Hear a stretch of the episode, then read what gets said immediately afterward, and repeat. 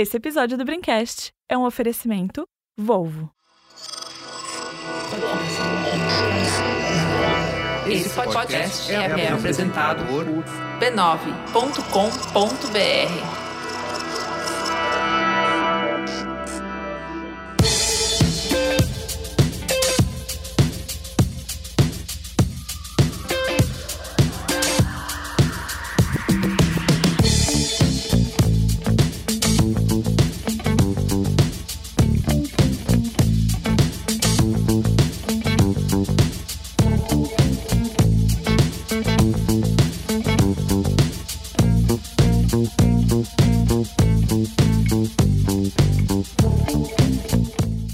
eu sou o Carlos Merigo, esse é o Braincast número 406. Estou aqui hoje com Luiz Assuda. Boa noite, ou bom dia ou boa tarde. Pedro Estraza de volta aqui no Braincast. E aí, Pedro? Saudações, torcedores do Chelsea, estamos na final da Champions. Pode ficar datada essa sua introdução, tá bom? É? cara, Tô muito feliz já, cara. Infelizmente, cara, que que- é... eu, eu, eu não sabia, eu não sabia disso. Eu estou chocado que temos aqui um, Um meu- meu Chelsea. Abre aspas, meu Chelsea aqui, o meu, o meu Chelsea aqui, meu poderoso é, Liverpool. Só o Giants. Fifinha, nem acompanha Ah, o futebol. meu Deus Meu do céu, cara. Torcedor de É futebol horrível, europeu cara. é jovem. tô, é fi- tô é ficando velho mesmo, tô é ficando velho, Merigo. Deixa eu jogar meu Fifinha em paz, esse assunto. Todos nós. E temos super convidada aqui nesse Braincast de hoje, Liza Zanetti. E aí, Liza, tudo bem? Se apresenta aí pra nossa audiência. Salve galera, tudo bom? Eu sou a Liza Zanetti, sou jornalista, tô sempre por aí reclamando de séries, filmes e streaming, ou às vezes falando bem também. E estou aqui muito feliz, convidada de hoje deste programa, e vamos debater. Estamos aqui pra isso. Muito bem. Falando bem, tá bom. A Liza, Ah, eu tenho que fingir, né, Pedro?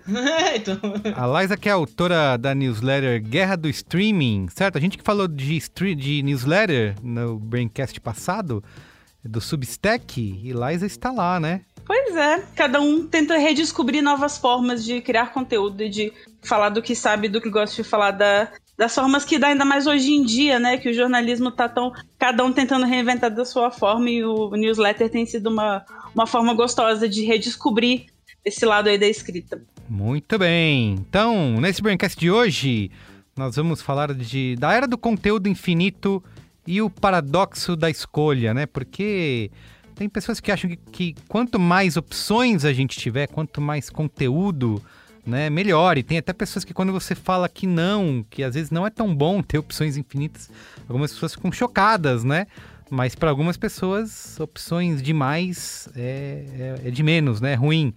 Então a gente vai falar da fadiga da escolha, dessa nova estratégia da Netflix aí que desenvolveu, acho que é a mudança mais significativa de experiência do usuário que a Netflix implementou, né, nos últimos anos, que é a os títulos aleatórios, né, ou toque alguma coisa no original em inglês, né?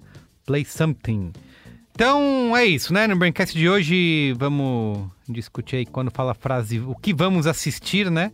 Nessa era do streaming aí do conteúdo infinito acaba despertando muitas vezes uma crise existencial, né? Então vamos falar sobre sobre isso, né? A psicologia do paradoxo aí da escolha e como que as firmas e as plataformas de conteúdo de streaming vão tentar resolver isso nos próximos anos, já começando aí pela Netflix. Certo? cada vez mais reféns do algoritmo. Boa. Muito bem. Mas antes, quero como sempre aqui divulgar a família B9 de podcasts. Você pode acessar podcasts.b9.com.br ou procurar por B9 aí no seu aplicativo preferido de podcasts, tá? Estamos em todos eles: Spotify, Amazon Music, Deezer, Google Podcasts, Apple Podcasts e também tem Mamilos e tem Braincast lá no Globoplay, tá? Procura aí para ouvir nós. E aproveitando que Luiz Yassuda está aqui presente, se faz presente, né? Fala aí do último Mupoca que foi publicado, aliás, no dia da gravação desse Braincast, certo, Luiz Yassuda? É, quando este Braincast for ao ar, a gente provavelmente vai estar na nossa, na nossa semana de descanso, né? É um programa quinzenal, então você ainda vai poder curtir lá o programa que fizemos sobre os diversos cursos que inundam a internet, né? Tem cursos bacanas, eu acho que tem iniciativas online muito legais, né? Mas vamos combinar, vamos combinar, hein? Que o curso online é a nova monetização dos blogs, hein? Polêmica! Muito bem, então é isso. Acesse mupoca.com.br b9.com.br e ouva. Certo? Certíssimo. É isso.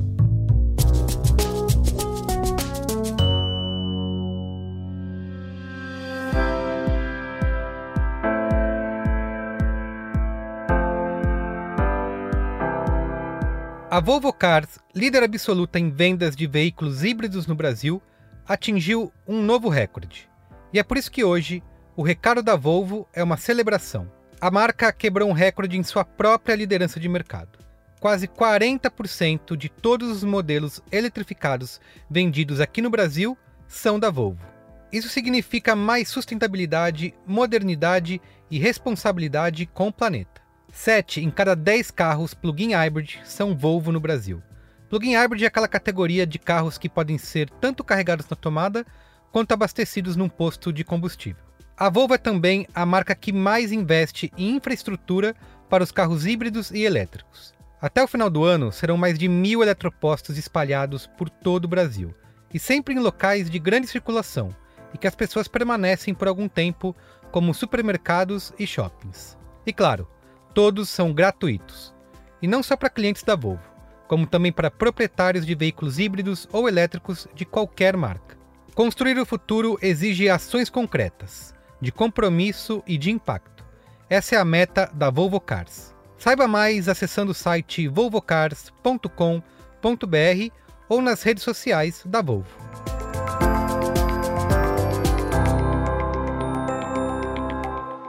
Vamos lá. Vamos para pauta.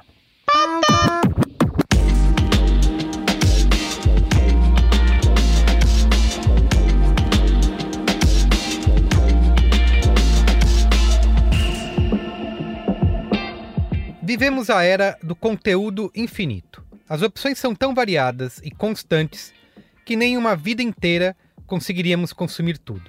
Porém, o excesso de escolhas à nossa disposição não é exatamente sinônimo de liberdade, como prega aí o dogma oficial da civilização ocidental. Para muitas pessoas, aliás, excesso de opções causa paralisia e ansiedade. Isso porque o aumento de possibilidades também aumenta as expectativas. E podemos ficar infelizes por conta de sentimentos como arrependimento, culpa e cobrança por produtividade até na hora do lazer. Na era do streaming, a simples pergunta: o que vamos assistir pode despertar uma crise existencial. Isso é o paradoxo da escolha, conforme definido pelo psicólogo Barry Schwartz em seu livro homônimo. E é uma questão que a própria Netflix, bastião dessa era do conteúdo constante e sem fim, tem o desafio de resolver. Os algoritmos, por meio de cálculos avançados e modelos matemáticos sofisticados, tendem a tornar mais fácil navegar nesse mar de conteúdo sem fim. E a função Títulos Aleatórios, lançada recentemente pela Netflix, é mais uma proposta nesse sentido. Com ela, a plataforma decide o que você vai assistir em uma navegação bem parecida com canais de TV. Ou seja, vale tudo para impedir que a fadiga da decisão faça o usuário simplesmente desistir e assim procurar outra coisa para fazer. No Braincast de hoje, vamos discutir como as escolhas infinitas afetam o nosso comportamento e como a indústria e os negócios estão agindo para lidar com isso. Porém, antes da gente entrar na discussão propriamente dita, eu pedi para o neurocientista Paulo Boggio nos explicar um pouco mais essa psicologia aí do paradoxo da escolha e como o nosso cérebro toma decisões. Ouve aí. Um dos tópicos muito estudados nas neurociências diz respeito aos processos de tomada de decisão. É, nas últimas décadas, a gente vê, primeiro, inicialmente, um surgimento de, de, alguns grupos fazendo pesquisa nessa área, integrando economia, psicologia e neurociências, mas mais recentemente, é, isso tem tomado conta de vários laboratórios porque quando a gente fala de tomada de decisão, a gente não está pensando simplesmente em escolhas dentro de um determinado setor, mas as próprias escolhas do dia a dia, né? O que, que faz com que eu compre isso, o que, que faz com que eu escolha aquele alimento no cardápio, o que, que faz com que eu escolha a faculdade que eu vou cursar, o emprego que eu vou aceitar, a roupa que eu vou usar, enfim.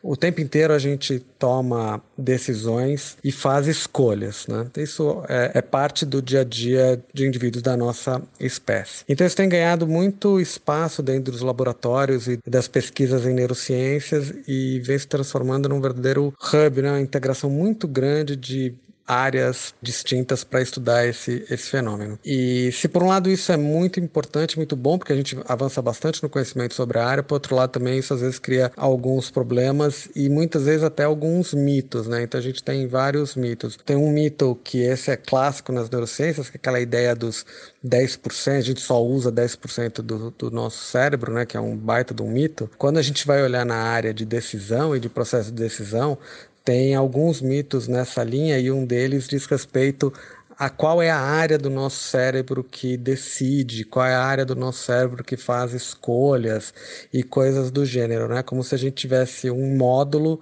de tomada de decisão no cérebro. A gente sabe que não é isso, isso é um mito. O problema é que esse mito acaba fazendo com que muitas pessoas vendam produtos, transformem neurociências e economia numa área de negócio sem ter muitas vezes noção e propriedade do que estão falando. Então, quando a gente está falando de processo de decisão, a gente não está pensando numa região cerebral específica, a gente está pensando em várias redes distintas, interconectadas, trabalhando em paralelo. Então, se a gente for pensar um processo de decisão, ele envolve vários aspectos, ele envolve questões da ordem mais computacional e cognitiva, do tipo quanto eu vou gastar, o quanto eu tenho de dinheiro aqui, é, que tipo de investimento é o melhor, qual é a roupa que eu talvez deva vestir para ir numa entrevista de emprego, qual é o alimento que eu devo comer, sabendo que eu tenho uma dieta restritiva por conta de uma doença qualquer, enfim. A gente vai computando várias variáveis para chegar na melhor escolha. Mas isso é uma parte da história, porque de repente eu sei que eu não posso comer um determinado alimento, mas os alimentos que eu tenho à minha disposição talvez não sejam tão prazerosos para mim, ou talvez eu esteja com pressa, ou talvez eu pense, ah, tudo bem, amanhã eu começo a minha dieta. Enfim, a gente começa agora a ter outros outras variáveis interferindo. Variáveis emocionais entram em jogo. Então, quando a gente está falando de um processo de, processo de decisão, a gente está falando de diferentes aspectos da cognição humana interagindo em paralelo e interferindo um no outro. Tanto é que uma das coisas que a gente estuda muito, se discute muito na área e que muitas pessoas não levam em consideração é que os nossos processos de decisão, eles não são simplesmente processos de decisão racionais. Ou seja, se eu tiver todas as variáveis possíveis, eu vou fazer a melhor escolha. Claro, quanto mais variável para eu entender e avaliar, a decisão pode ficar melhor, mas às vezes ela pode ficar confusa. Às vezes a gente tem tantas opções ou tantas coisas para refletir sobre que a gente não dá conta. Às vezes a gente não tem nem a capacidade cognitiva para, num dado momento, conseguir refletir sobre tudo que está à nossa disposição. E muitas vezes é uma reação emocional, às vezes, que prevalece e a gente acaba tomando uma, uma decisão muito mais em função, às vezes, de um aspecto emocional do que propriamente uma decisão uma decisão racional. E aí muitas pessoas na filosofia já tinha muito essa discussão do quanto então as emoções perturbam as decisões. E aí na verdade isso também é um outro mito, porque as emoções elas são fundamentais e elas ajudam a nos guiar também dentro das decisões.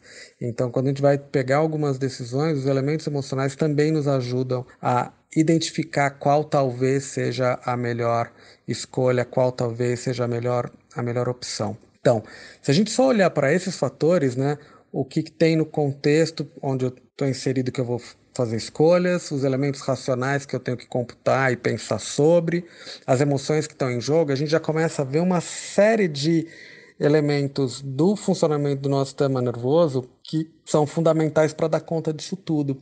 Então eu dependo, por exemplo, de estruturas do meu, do, do meu córtex pré-frontal, algumas estruturas do meu córtex pré-frontal dorso-lateral para fazer apreciação às vezes de risco. Eu vou depender de algumas estruturas. Imagina o processo de tomada de decisão social. Então tem mais um elemento. Eu não estou tomando decisão sozinha, sozinho. Estou tomando decisão interagindo com alguém. O que isso significa?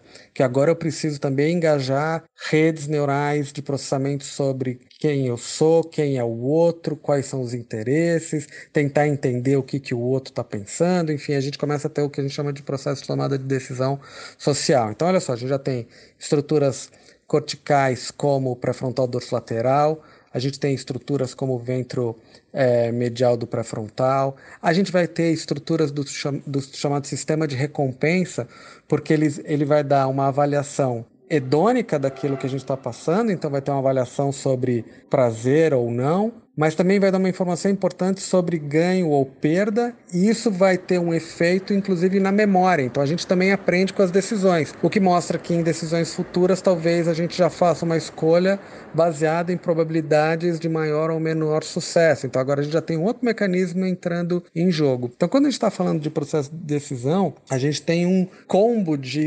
funções cognitivas acontecendo que vão gerar lá na frente um determinado, um determinado resultado. Uma das formas que se estuda muito tomar decisão em laboratório, em pesquisas, tanto da parte de comportamento quanto da parte de neurociências, é, por exemplo, fazendo jogos econômicos, né? então simulando situações usando jogos econômicos onde existam onde exista risco, onde exista ambiguidade, onde exista perda, enfim, vários, vários cenários para a gente entender um pouco melhor como que se dão os processos de tomada de decisão.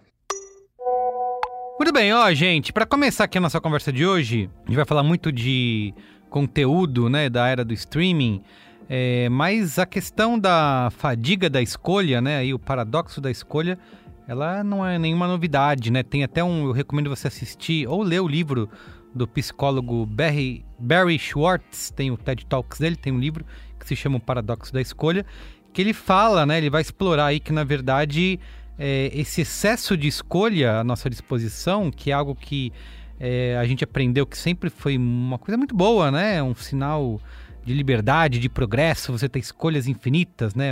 É um dogma, basicamente, da nossa civilização ocidental, né? É, na verdade, isso pode ser um problema para muita gente, né? É, que a gente, é, quando é apresentado a uma infinidade, uma, de, uma infinidade de escolhas, a gente, na verdade, pode se paralisar, pode ficar paralisado muitas vezes. É, inclusive tem a rede de supermercado Tesco no Reino Unido, é, já fez alguns testes de, de, de, reduzir opções, né? Então, em vez de você entrar numa loja e ter 30 opções de ketchups diferentes, eles colocaram apenas 5, né? Em vez de você ter, sei lá, 200 tipos de purificadores de ar, você vai ter apenas 12. Então, ainda é bastante, né? Mas é, eles veem nisso uma forma de fazer com que as pessoas comprem mais, né? Em vez de ficarem lá olhando aquela infinidade de produtos e não conseguir escolher né? Então, isso vale também para nossa era hoje de conteúdo, é, que a Netflix obviamente percebeu isso e outras plataformas aí também já devem estar tá lidando com esse tipo de problema é, de que a pessoa fica tão paralisada né, diante de tantas opções de escolhas que acaba mudando de plataforma, né? acaba indo para outro lugar ou fazendo outra coisa porque não conseguiu escolher. Né? E então isso acaba.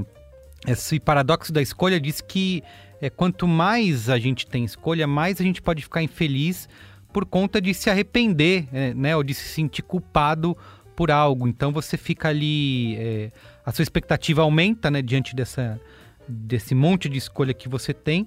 É, e você acaba, é, quando você está assistindo algo, você fala: será que eu realmente escolhi a melhor coisa? Será que não tem outra coisa melhor? Aí você sai e escolhe outra, e aí você fica de novo com essa sensação, e isso não é bom para os negócios, né? Como de novo eu já disse, a Netflix bem percebeu.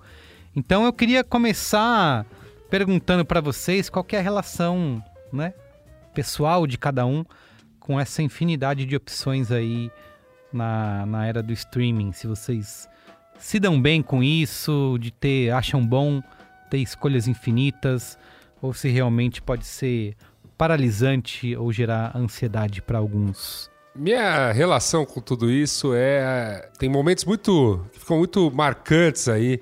Né? A pandemia trouxe aí esse esse momento que eu achava que eu iria desbravar loucamente catálogos dos meus serviços de streaming. Verdade. Mas não, não foi o que aconteceu. E essa é, a, essa é a parada louca. Foi justamente a pandemia começou um mês depois que a provedora de serviços aqui do bairro é, resolveu me ofertar como né, fidelidade de um ano da internet que eu tinha contratado havia alguns meses a TV, né? A TV a cabo. E, e aí veio aquela caixinha bonitinha tal, que ficava um controlinho.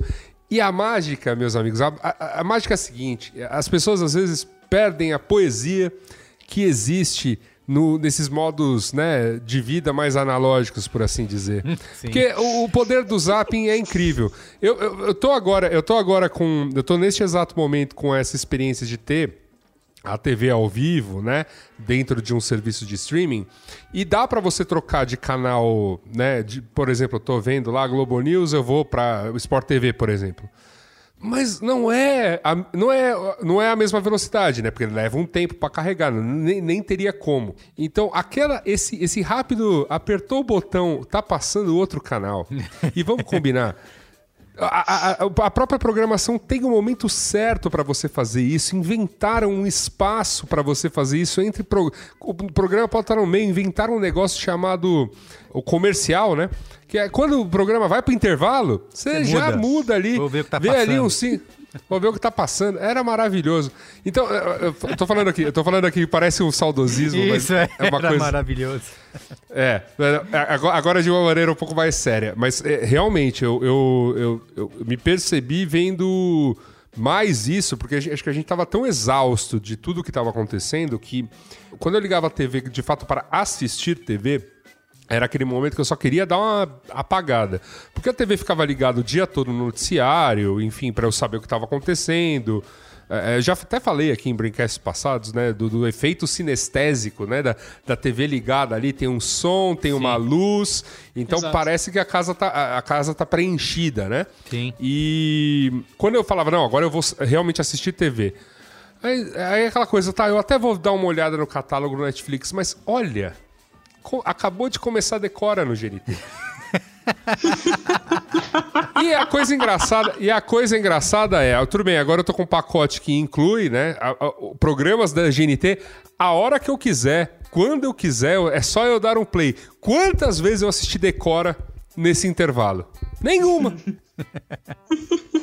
Porque tá tudo lá disponível, você pode escolher, mas ainda Posso escolher? assim, não, não é a mesma coisa. O Yasuda tocou numa coisa importante, né? Porque é meio essa lógica que a Netflix tá querendo fazer agora com esse botão da seleção aleatória, né? Quando você não tem o controle da situação e a coisa tá sendo ofertada por você automaticamente, você pode alternar por vários canais, você fica, né? Você se mantém assistindo alguma coisa pelo menos, né? E pra Netflix, né, isso virou uma coisa crucial a partir do momento que o CEO Red Hastings, né, ou co-CEO agora, né, porque tem o Ted Sarandos junto, né, virou um, um casamento guarda compartilhado da Netflix, aparentemente. É, em reunião dos acionistas, ele, ele virou e falou, cara, a nossa guerra é pelos olhos, pelas córneas do nosso público que assina, né, porque agora eles são os maiores, 200 milhões de assinantes, a Disney é o mais perto, tá com 100 milhões atrás ainda, ou seja, não, não chega perto ali, né? Então, pra eles, o importante é manter os assinantes satisfeitos e consumindo a Netflix, né? O que vai se tornar um pouco preocupante agora que a pandemia vai começando, tá bem longe de um controle, mas começa a ter uma, uma possibilidade de a gente ter um controle da pandemia e as pessoas começarem a voltar a sair de casa num futuro que é, sei lá, daqui um ano. Aqui no Brasil, dois anos, provavelmente, né? Enfim. Com as pessoas fora de casa, menos tempo vendo Netflix, né? Então, você tem que justificar as pessoas assistindo constantemente Netflix. E quando você só deixa na mão das pessoas o controle, é muito mais fácil você largar a Netflix e. sei lá, e fazer outra coisa, né? Então, esse botão do aleatório, né? Ele acompanha várias mudanças que a Netflix foi promovendo aí ao longo do último ano. E eu acho que o maior campo de testes não é a TV, é o celular. Hum, O celular, a Netflix é, permitiu que você pudesse desligar a tela e só ouvisse o conteúdo. É, começou a baixar automaticamente conteúdos pra você ver no meio da viagem, pra ver alguma coisa diferente. É, começou a mexer na velocidade de reprodução, então que só funciona no, até hoje só no celular, né? Essa opção de você assistir acelerado aí. Que é a noção do conteúdo, né? Você quer consumir o conteúdo, você não quer assistir, né? Não quer degustar o negócio, né? No celular você quer ver uma, você quer ver a maior quantidade possível ali, né? Você fica na rede social dando scroll infinito, né? Que é uma é meio relacionando um pouco a esse lance do, do complexo de você ficar constantemente engatilhado ali, falando, puta, não sei o que vou assistir, né? Então pra, é ali que você vê onde eles estão combatendo, porque eles querem que você continue consumindo a plataforma, né? E isso vem muito da lógica que a gente já via antes, que é a produção fordiana de conteúdo Netflix, que é esse lance, né? Tem três, quatro produções originais saindo a cada semana. Você nem tem mais noção, assim, crítico de TV já se, já se matou se tentou acompanhar tudo ao mesmo tempo. Não, e eles já falaram que vão continuar lançando num. Num, Num nível... ritmo fordiano. Exatamente. Vai ter um filme A produção do semana, 21 vai né? superar 2020, né, cara? Sim. Assim, é muito alto. Sim. É muito alto. É, esse ano são 17 bilhões de investimento em conteúdo original, assim, que era a meta para 2020, que não foi cumprida por causa da pandemia. Esse ano, assim, já volta para os 17 bilhões, já estão produzindo na maioria dos territórios, então vai vir muita coisa. Sim. Agora, o curioso é que esse botão, ele realmente ele quer reprisar essa coisa da televisão de você ligar e já ter algum, algum conteúdo passando. A diferença é que na televisão você tem uma pessoa fazendo ali a programação de conteúdo para centenas, milhares de pessoas. E com o algoritmo da Netflix, o que ele quer promover é a ideia de que é uma programação ali feita especialmente para você, baseada nos seus gostos. Agora, o quanto que isso é realmente proveitoso, eu não sei, porque a impressão que eu tenho é que o algoritmo está sempre me indicando as mesmas coisas que eu já vi, só que com outros atores e outras histórias, ah, sabe, assim. Reboots Sim. e É, remakes. eu fico pensando, eu fico pensando na lista, eu fico pensando naquela lista do indicados pra você que geralmente aparece, que geralmente é um monte de coisa que eu falo que eu não quero ver isso, sabe? Sim. Um monte de um monte de filminho chechelento ali, séries de produção própria e tal. E eles realmente experimentaram bastante com esse botão aí dos títulos aleatórios, né, que ficou aqui no Brasil. É, porque tem vários pontos de entrada, né? Ele tá desde a sua tela inicial, você já pode acessar por ali, tá também na sua barra lateral. é, e eles fizeram uns testes, né? Que para pegar os usuários que talvez mais necessitem desse botão de títulos aleatórios, que é se você rolar a sua tela e chegar na décima linha de conteúdo e não tiver dado play em nada, essa opção também aparece ali porque você claramente é um bom candidato a fazer uso. eu testei algumas vezes nessa semana, é, também, ah, porque eu sempre, cara, eu sou desse. Eu me encaixo bem nessa descrição que eu falei no começo, de entrar, de ficar navegando, tentando escolher a melhor opção que eu tenho, baseado no tempo que eu tenho naquele momento. E muitas vezes perdi mais tempo ali do que realmente assistindo algo, né? Acho que é, até a Netflix falou nessa. Os executivos aí da Netflix deram entrevista dizendo que eles estudaram e, e leram o que as pessoas estão falando nas redes sociais e muitas pessoas falam isso, né? Perdi mais tempo aqui navegando, tentando encontrar algo do que realmente assistindo. E eu muitas vezes já passei por isso de navegar, não decidir por nada e acabar indo para outra plataforma, em onde eu teria menos opções, que eu já tinha colocado ali coisas em listas e tal. E porque Eu já passei pela. Eu já passei pela experiência de passar por quatro plataformas, desistir, abrir o Spotify e clicar em shuffle e aí ouvir ficar ouvindo música. E, cara, é, pra isso eles é, impo- é- é- a- o Spotify é uma concorrência pra eles, assim como o TikTok, assim. A gente já tá nesse Sim. nível. Pra Netflix é tipo, atenção. Quanto mais horas você tá consumindo Netflix, mais você tá, mais vocês estão ganhando. E Tem que compensar a aposta deles, né? É bom lembrar que a Netflix não tem só uma cenoura. Eles têm um, um chicote atrás ali com eles, que é a dívida bilionária que eles acumularam. A Wall Street passou anos depositando bilhões ali. Os caras têm uma dívida de 16 bilhões hoje em dia que eles têm que pagar. E é isso. Se a Netflix não continuar crescendo, eles estão ferrados, eles vão quebrar. Não, mas pra mim a grande disputa aí não é nem. É óbvio que o Spotify também é um ponto de atenção, e é, e é claro que, é, é, sabe, tem coisas que estão mudando nesse mercado, mas eu me lembro quem fez um primeiro movimento aí nessa questão de né, mudança de como é que você consome as coisas quando veio com, com aquele sistema pago deles foi o YouTube, né? Que. Vamos combinar, é a grande plataforma de vídeos do mundo. Ó, que legal, Netflix tem 200 milhões de usuários. Acho que isso aí é o que tem pra- praticamente no Brasil só de YouTube. Um pouco menos, mas sabe, é, o tamanho da coisa é monstruoso. E o YouTube fez esses movimentos, né? da- Daquele YouTube Gold deles lá. É, que você pode. Alô, Cobra Kai? Red, né? É, que você podia ver séries exclusivas, que você podia dar play e ficar ouvindo as coisas como um podcast. Também ba- podia baixar, né, parte do, da- das coisas para assistir depois, e, entre outras. Incrível que essa aposta não foi a mais não foi a mais idiota que aconteceu no mercado de streaming nesses últimos anos, assim, né? Conseguiu ser a coisa mais sensata, né? O YouTube falou: "Não, a gente pode competir com a Netflix, vamos competir". Deu errado e agora eles focam no prêmio porque é isso, né?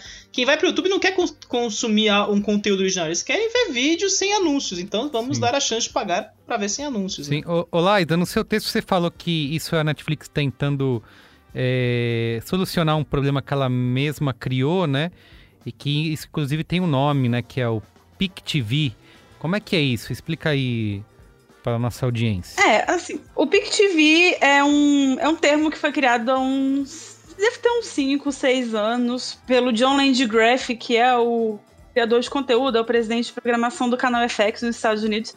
E ele dizia que o PicTV era esse movimento que a gente estava vivendo, de ter tantas séries sendo lançadas ao mesmo tempo por tantos canais, que aí chegou no momento que YouTube começou a lançar série, Canal I começou a lançar série, um monte de canal que nunca tinha feito produção original resolveu fazer série de ficção e entrar Sim, nesse teve conteúdo universo. original do Facebook, né? Na, naquele Watch. Alô. Facebook Watch! Isso.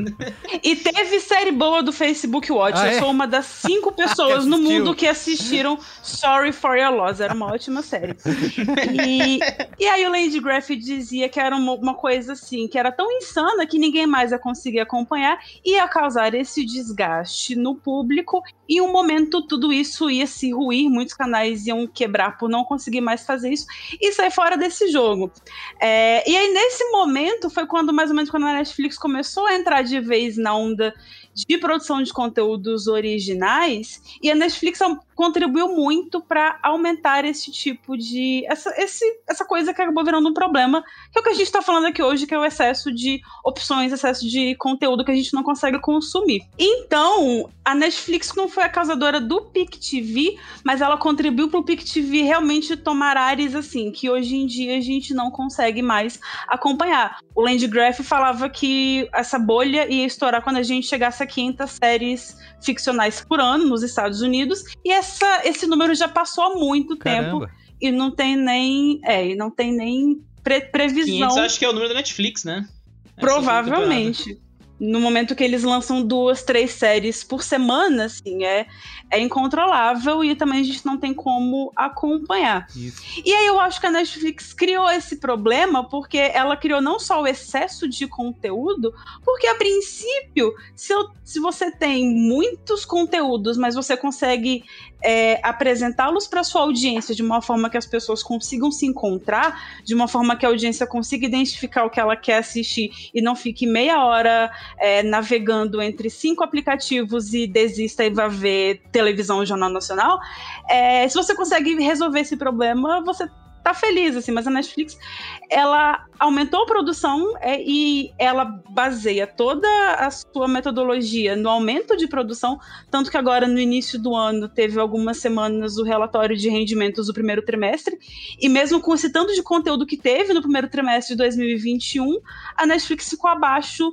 do, do esperado em crescimento de assinantes, e a justificativa foi, não lançamos muitos conteúdos interessantes, tipo assim, gente, tem toda semana três séries, quatro filmes sendo lançados, sabe? Ainda é pouco. Sim. É surreal isso. coincide muito com esse momento da Netflix, que é. A Netflix, quando começou, era muito esse lance de ser alternativa para a TV, né? Assim, é, tentar ser uma nova HBO, né? Então a gente via muito com isso com House of Cards, Orange is the New Black, criar realmente esses pontos que era, olha, isso não acontece na TV, isso acontece no streaming. Deixa só antes de você continuar, Pedro, guarda esse, esse pensamento que eu quero que você continue, mas você citou Tá HBO, eu muitas vezes fico, até por ter menos opções e por ter em tese uma garantia maior de que eu vou dar play em algo da HBO e de que eu vou gostar, eu muitas vezes já naveguei um monte na Netflix e fui lá pra HBO assistir o que tinha lá. Né? É, então, realmente isso é algo que acontece aí, né? Pra- pelo menos na minha experiência pessoal, né? Continua Não, e a aí. HBO falou. Lembra que a gente gravou aquele programa, né? Vivendo na era do streaming, né? Que a gente tinha toda uma visão um pouco Isso. até positiva do negócio. Sim, Em que o sim. John Stank, que era então CEO novo da, da, da, da Warner, não lembro mais se era da HBO ou da Warner, que agora ele é, ele é o CEO geralzão da coisa, né? Ele falou, cara, a gente precisa competir com a Netflix, é uma disputa de horas, né? É, Veja, veja a terminologia, né? Deixou de ser horas pra virar olhos. Então cada segundo tá valendo pra esses caras agora.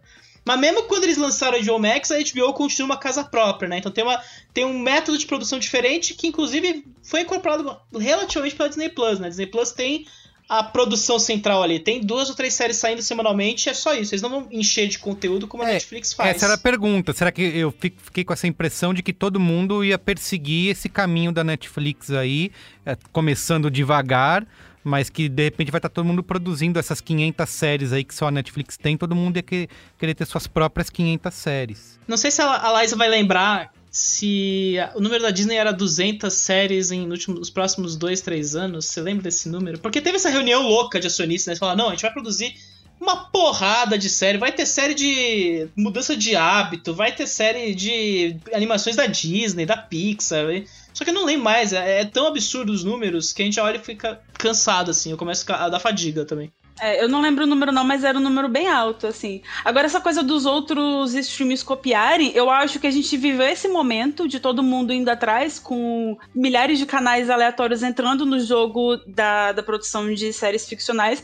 Mas agora a gente tá no segundo momento com a entrada de Disney Plus e com a entrada de HBO Max, que é focar numa estratégia diferente, que é ver, cara, não adianta eu produzir 30 séries ao mesmo tempo e eu divulgar só duas séries, depois cancelar tudo e virar uma grita na internet. Sim. E aí eles descobriram que descobriram a roda, né? Descobriram, nossa, se eu lançar episódios semanais, dá certo. Uhum. Então, assim, o modelo tradicional de TV pautando o streaming para mostrar que o mundo gira e nada é novidade, tudo é tudo se copia.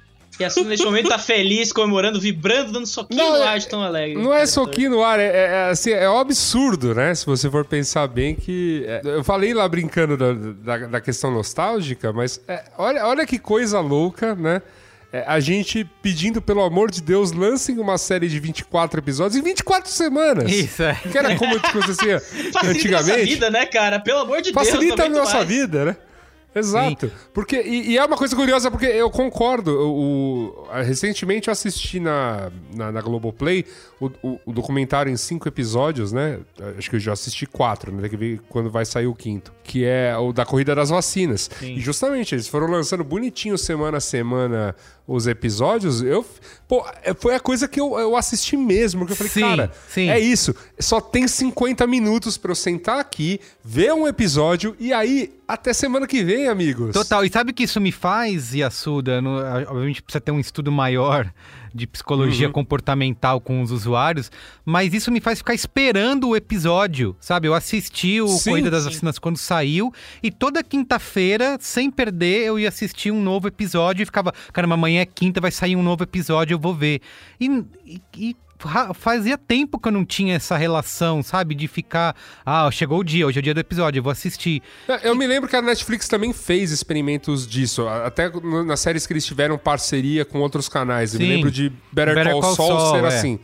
É, Exatamente. mas, mas ó, claro, foi, foi um experimento diante de quantas séries? É, 500 que eles lançam É, e aí eu anualmente, acho que né? a exigência da própria emissora. E sabe uma coisa que eu acho até bom? Ah. Quando, mesmo quando eu não vejo semanalmente, e eu, mas eu sei que é semanal.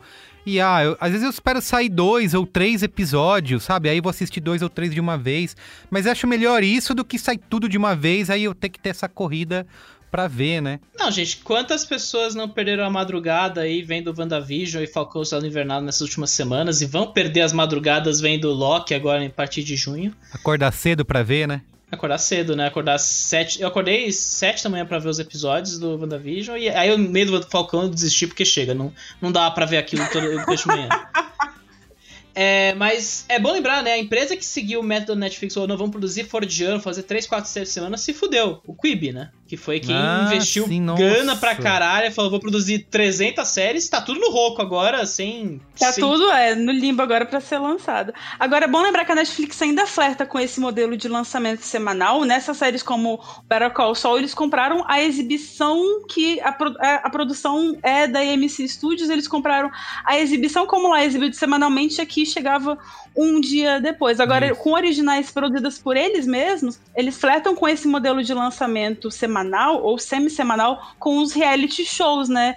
É, a gente sabe que agora Ah, tá no dia tá que a gente rolando. tá gravando esse podcast, foi lançado o último episódio da segunda temporada de The Circle e os, os Estados Unidos, que é o reality de confinamento deles, que é maravilhoso, e é um trash incrível. É e foda. foi quatro. É meu qual é, boa hoje.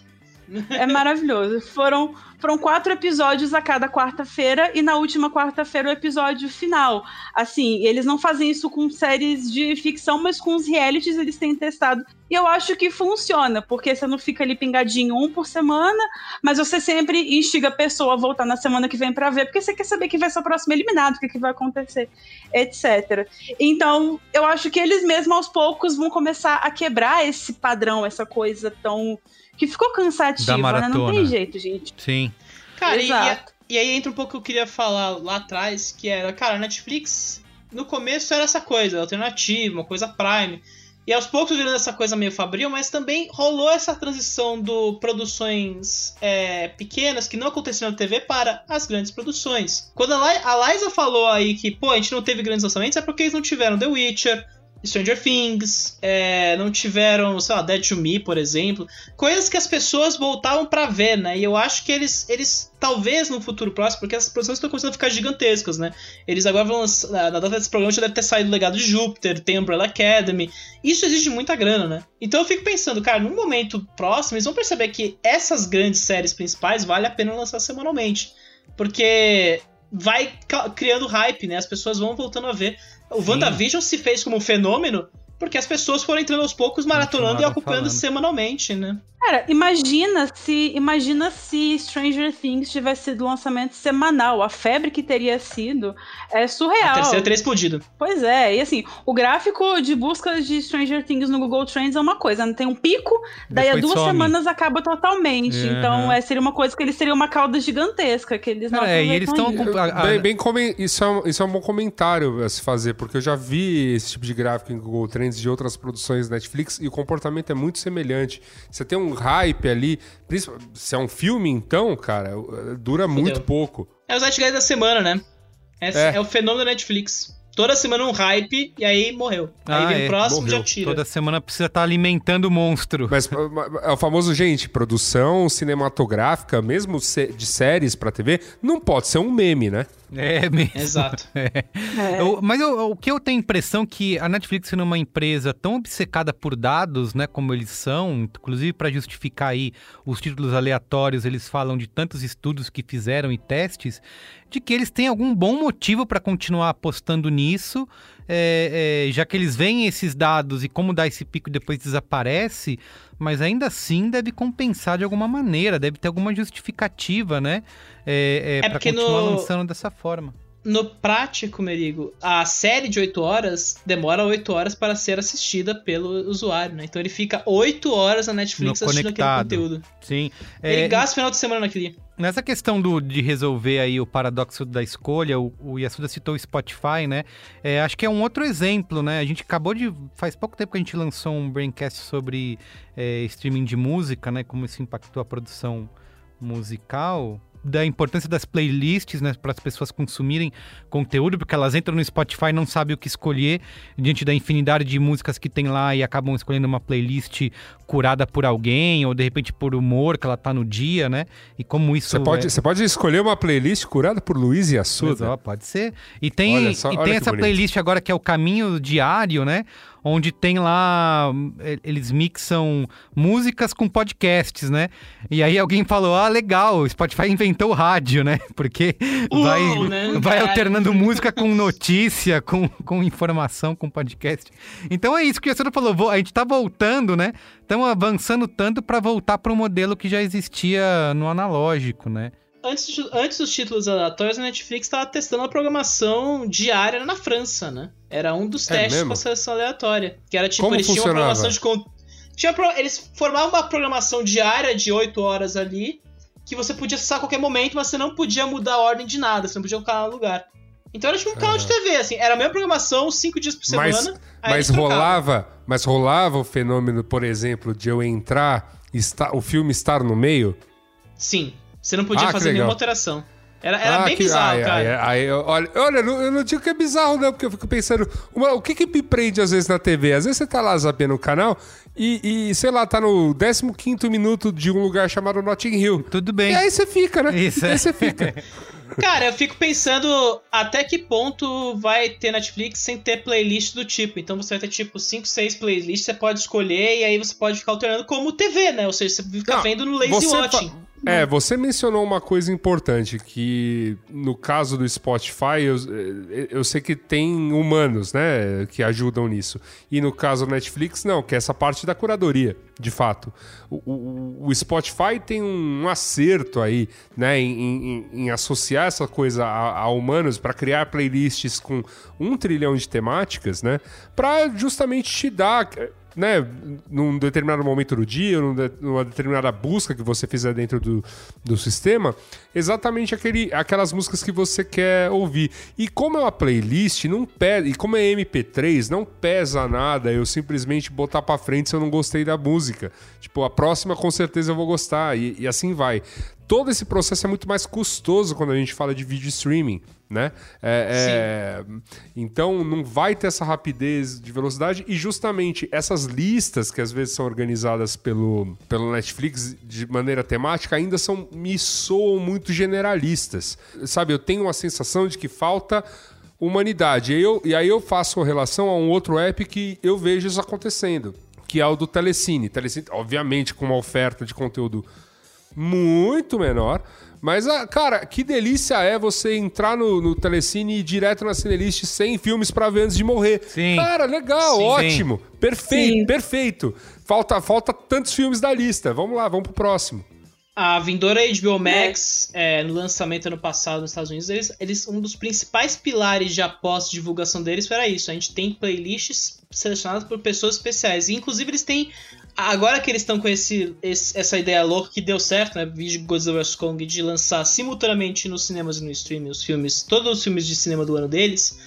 Eles estão chamando os diretores para fazerem é, seleções especiais dos filmes que têm relações ou inspiraram os projetos. Então, assim, eles mantêm as pessoas assistindo. Então, você gostou do filme, você pode ver esses filmes que o diretor selecionou para você para assistir que estão no HBO Max. É muito doido, cara. É. E o, a, a Amazon também tá prometeu testar um negócio parecido, porque quando eles revelaram no início desse ano um contrato de produção com o Donald Glover, que inclusive vai produzir lá o novo Sr. Sr. Smith, é, eles anunciaram que vai ter uma opção dessa também, que ele vai ter lá um, um canal dentro do Prime Video dele, com conteúdos selecionados por ele, tal, tal, tal. Agora a questão também, eu acho que isso é interessante, mas ainda assim, de uma certa forma, é, é limitado, porque por mais que a pessoa tenha essa autonomia para fazer a playlist do que ela quiser, ela ainda vai estar restrita ao canal lá, entendeu? Então, se eu sou o chefão da HBO ou do Prime Video, eu quero que ele coloque tal coisa nessa playlist aqui, porque vai ser interessante, nada me impede de fazer isso também. Então, assim, eu acho que todos esses caminhos, eles são... é, são opções, né, pra, pra gente chegar a um ideal, que o ideal, no fato, o ideal não existe, mas eu acho que são maneiras de tentar burlar essa, essa afasia que a gente sente de entrar e ver um monte de coisa e não conseguir Sim, escolher você nada. falou isso, Liza. Tem, quando a gente propôs essa pauta lá no nosso grupo do Braincast, a Juva Lauer, do Mamilos, fez um TED Talk dela própria, que ela falou sobre que uma parte disso, né, desse esse scroll infinito, né, que a gente fica, seja na Netflix ou na rede social, é, também tem é, se sustentado bastante nessa pandemia por conta de duas coisas, né? A gente está o tempo inteiro é, é, cansado, né? Nessa, nessa estafa ah, o tempo todo. Então, é, a gente não tem, às vezes, a menor vontade de ver alguma coisa que seja mais complexa, né? Então a gente tá afim de ver, sei lá, o centésimo, ah, repetir pela centésima vez aquele mesmo episódio de Friends, né? Ou então, como ela falou, no caso dela, ficar assistindo é, o drama coreano que repete os mesmos clichês na mesma ordem, com os mesmos cenários, que ela não vai ter nenhum tipo de. é, é, não tem, vai ter nenhum trabalho mental, esforço mental para assistir aquilo, né? É, e, e o outro ponto é aquele que a gente tá tem tanta coisa obrigatória que a gente tem que ver, que a gente senta na frente da TV para ver alguma coisa. Eu vou fazer aqui entre aspas a buzzword, nós precisamos performar, né, até na hora do entretenimento, né? Até na hora de assistir alguma coisa. Então, a gente tá nessa de produtividade, tem que bater meta, né? Porque tem isso. Eu preciso ver aquela nova série que tá todo mundo falando. Eu preciso, não posso perder aquele documentário que tá tendo bafafá na internet. Então, você Tem que fazer valer a assinatura do MUBI, né, também. isso, exato. Então você se sente. na- Cara, é o MUBI que tem esse lance de ter um, é, um catálogo que é fixo durante 30 dias.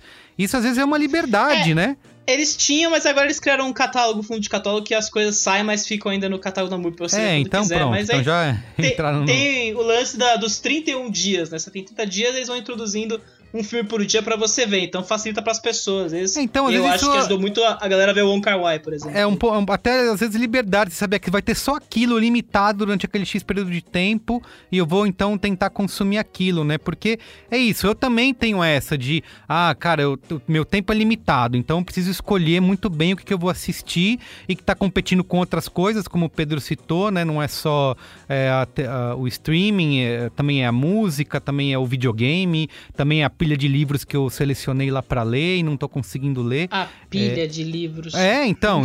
Então toda hora que eu tenho um tempo pra mim que eu vou escolher é isso, né? Caramba, e agora? Pra onde que eu vou? Então quando eu vou sentar em frente ao a Netflix ou Globoplay ou Amazon ou a HBO, cara, eu tenho que ser direto, senão eu vou perder tempo com isso, né? Então é isso, ah, eu vou, eu preciso encaixar isso aqui nesses 90 minutos que eu tenho, qual que é a melhor coisa, né? Então é isso, cara, vira tudo vira produtividade, né? Eu Aí- vou falar, eu vou falar, você falando disso, cara, tem, tá faltando algo. Agora, os grandes executivos aí dos canais, tudo, né? Estão aqui dando ideias, né? Mas Isso, de isso. repente, se vocês Me quiserem paguem. conversar pra gente, né? Ter mais dessa ideia, mas olha, veja só o que, que tá faltando. Marcas. Tudo que a né? gente rela...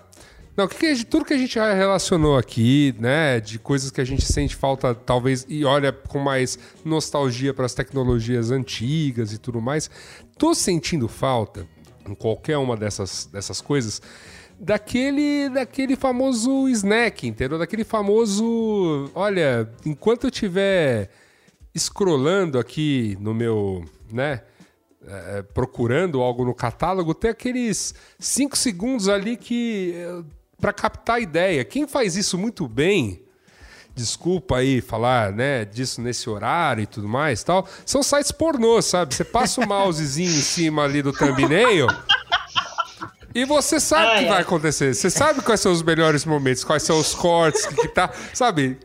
Isso acontece. A Netflix Agora, faz isso também, né? Tem, tem a prévia, A né? Netflix testou, com- Testou, mas com eles poucas séries. Eles, eles- eu, vi, eu lembro deles fazerem isso com os grandes destaques, né? Então, coisas que eles queriam muito te incentivar a assistir. Então, eles, sei lá, o primeiro, aquele primeiro destacão que vinha na. na- quando você Quando você abriu abre, o né? aplicativo, e- esse eu lembro de acontecer, mas talvez te- esteja faltando menos daquele jeito como foi, porque também era, era o trailer todo, aquela coisa toda, e mais um, um, sabe, um. Imagens. Vou te mostrar aqui ó, uns, uns, uns 10 JPEG, uns 20 JPEG do que tá acontecendo, entendeu? Pra você ter uma ideia. JPEG. Mas esse negócio de, o- de dar o preview automático é uma coisa que muitos usuários não gostam, né? É, Pediram pra Mas, o, mas a forma. É. Mas a forma, a forma, acho que como foi feita na Netflix, pegou, né?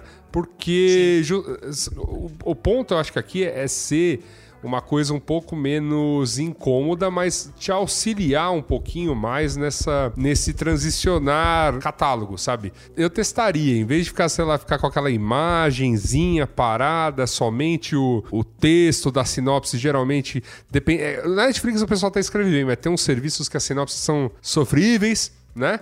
É, pra você entender do que se trata Amazon. aquela série, aquele filme. E, e aí, de repente, tem ali, ó, um, um- opa, um GIF animado da série, entendeu? É, Animada. é, são essas soluções que a Netflix busca, né? Formas de manter não apenas você navegando, mas assistindo os conteúdos. É para eles é importante que as coisas lisem. Então, inclusive é uma das coisas que movimenta as de quem aposta na Netflix no mercado, né? Que movimenta essas, essas dívidas bilionárias, essas ações bilhardárias que a Netflix assume, né? Que é tipo, cara, se algo bombar na Netflix e as pessoas assistirem massa, né? Se 200 milhões de pessoas assistirem o mesmo conteúdo, já valeu a pena essa aposta, né? Então, porque por uma semana as pessoas vão estar falando daquele conteúdo. Essa é a lógica da Netflix Não atualmente, é possível né? que isso se pague, cara. Não, É. é, é jogada, é, joga, é jogada de É. Wall Street essa merda. Não tem jeito. Eu, eu não consigo acreditar desse jeito. Eu acho que se, se paga no sentido de que a Netflix usa esses dados que eles adquirem dos usuários em, em relação ao que a gente assiste para produzir mais coisa. Então, por exemplo, se eles têm que 200 milhões de pessoas assistiram a série X que tem os assuntos A, B e C, eles vão produzir essa série até onde é financeiramente vale a pena para eles, que é no máximo três temporadas. Depois vão cancelar essa série e produzir uma outra série que é igual. Porque, assim, no mundo da produção de séries, é mais barato você produzir três séries de três temporadas do que uma série de nove temporadas. Porque o valor vai aumentando Sim. depois de três temporadas, com uma certa quantidade de episódios e tal. Então, o modelo da Netflix ele se pauta muito nisso, de produção de séries que custam pouco, mas que eles vão adquirindo o conhecimento a, o, o, estrategicamente do que o público da Netflix quer ver e vão inserindo isso nas outras produções. Então, assim, vira realmente uma produção em massa. Ele sabe, a gente precisa ter um personagem assim assado, a gente precisa ter um casal assim assim assado, precisa ter certa quantidade de episódios Y e vira realmente uma coisa assim. Isso vai pasteurizando. Totalmente baseado em números. Mas nessa quantidade, nessa quantidade ainda me parece um pouco absurdo pensar que essa conta fecha, assim. Porque desculpa, não, 500 séries por ano, mil séries por ano, que, não sei qual é a quantidade exata, mas é muito, né?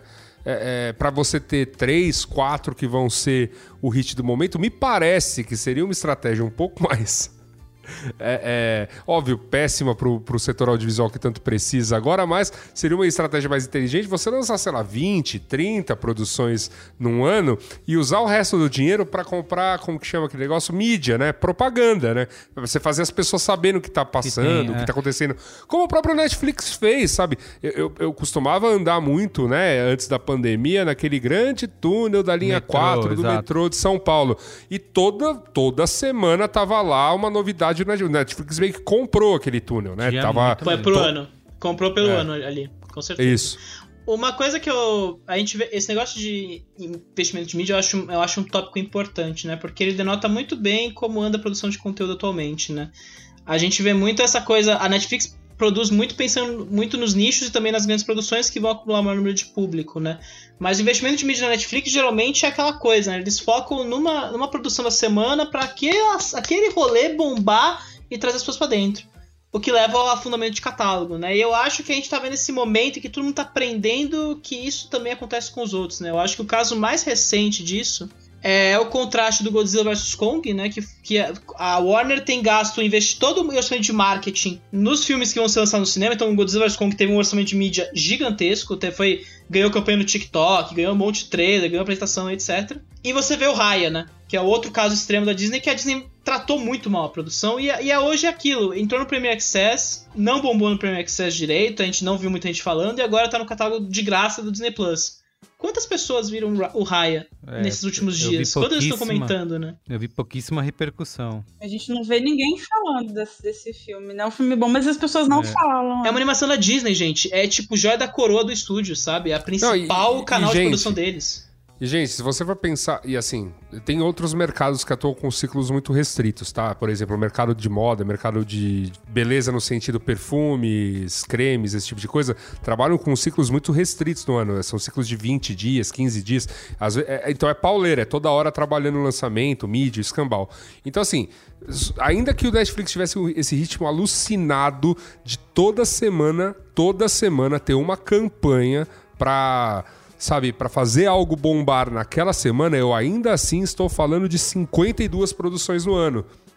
Não é 500. 200, né? Mas sabe uma é. coisa que eu acho um ponto desse nosso discurso é, não anti, né? A gente tá aqui, obviamente, mais filosofando do que qualquer outra coisa, é, hum. do, da questão da escolha, né? É que um ponto até que a Netflix ataca muito bem, até outras plataformas também têm feito isso, é que isso permite também uma diversidade de conteúdo que antes não existia, né? Tipo, novas vozes produzindo, novos talentos, né? Novas histórias sendo contadas por outras perspectivas, né? A gente tem a, a Netflix também é bastante responsável por essa internacionalização, né, do catálogo, muita gente assistindo coisas de outros países que antes não tinha acesso ou não via é, é, de jeito nenhum, não era acostumado a ver. Então também tem isso, né? A gente, se a gente tá aí, quando a gente fala em ter uma essa cacetada de conteúdo por ano, também dá vazão a esse tipo de, de possibilidade, né? De diversidade de conteúdo que se a gente pensar em limitar isso, você também vai acabar. Quem é que vai ser o responsável né, por contar as histórias se a gente for limitar é, a quantidade dessas histórias que vão ser contadas, entende? Então tem isso pra botar na balança mas, mas, também. é, mas, eu acho, mas eu acho que esse é um ponto interessante, né, amigo? Desculpa né, comentar novamente a respeito de. pra gente olhar pra outra. Pra, né, pra coisas que a gente já fez no passado. Isso é muito legal e, obviamente, a gente de fato pode ser contra. A gente estava aqui argumentando sobre uma questão da produção estar um pouco absurda, até preocupado com o custo, até preocupado se isso é sustentável e, e se isso como negócio vai virar, né? Porque você pode ter 200 milhões de, usua- de usuários e simplesmente a conta não se pagar e uma hora tiram da tomada. Mas acho que a principal parte é que houve em outros momentos da humanidade sonhos muito bonitos de universalização de conteúdo, né? E de um não sistema e- e de um sistema que. Não, eu, eu falo, rolou. Tem um, tem um negócio aí que tá até hoje, a gente usa pra Dedel. Somos, né? é, é, graças a esse, é esse negócio que aconteceu, né? Aqui, nós somos produtores de conteúdo, nascemos desse negócio chamado internet. Né? E, e- e basicamente e, e nascemos ainda mais né, do negócio ainda mais restrito que era a web, né? Que a internet é, é um conjunto maior ainda de protocolos. Então esse pensamento, o pensamento que trouxe a web, né? A navegação por sites, os links, você poder acessar o B9 e ler o artigo, dar um play numa nu- num podcast, você acessar o YouTube e ver né, como se fazia antigamente, sem aplicativos, pelo navegador, aquela coisa toda. Esse foi um sonho muito bonito. Foi, foi um sonho vivido lá atrás pelo cara que pensou isso, falando: olha, todo o conteúdo do mundo cabe aqui e as pessoas vão meio que navegando, porque uma coisa vai puxando a outra, né? O, o conceito de link, né, de hipertexto, era exatamente isso. Olha, eu vou referenciando aqui o, o próximo, e aí você vai sabendo mais, você sempre vai sabendo mais. Claro que aplicar essa lógica a vídeos, a, a, né, a mesma podcast é muito complexo. E claro que aplicar essa lógica ao tanto de conteúdo que se colocou em texto na internet naquele momento também foi muito complexo. Aí surgiu um negócio. Aí surgiu um negócio, surgiu o buscador. O buscador hoje ele é, ele é muito esperto, né? Ele é muito inteligente na hora que eu faço uma busca por algum termo, ou por uma frase, ou por alguma coisa que eu estou na ânsia de saber. E ele, ele, ele, entendeu o que eu estou querendo saber e propor o conteúdo que eu preciso ler. Né? É, as pessoas não confiaram no Google ao longo do tempo à toa, porque o Google realmente proviu, né, provê isso para as pessoas diariamente. É, talvez é, é, é, o pulo do gato tá aí. E, e, e, assim, não tem resposta pronta. Aqui é, um, é realmente um exercício de futurologia. Como vai ser isso? Quem vai resolver essa navegação? Porque, né, de fato, o conteúdo é muito bom ter, né? Mas. Como é, que você chega nele? Como é que você chega nele é, é que tá sendo o pulo do gato aqui.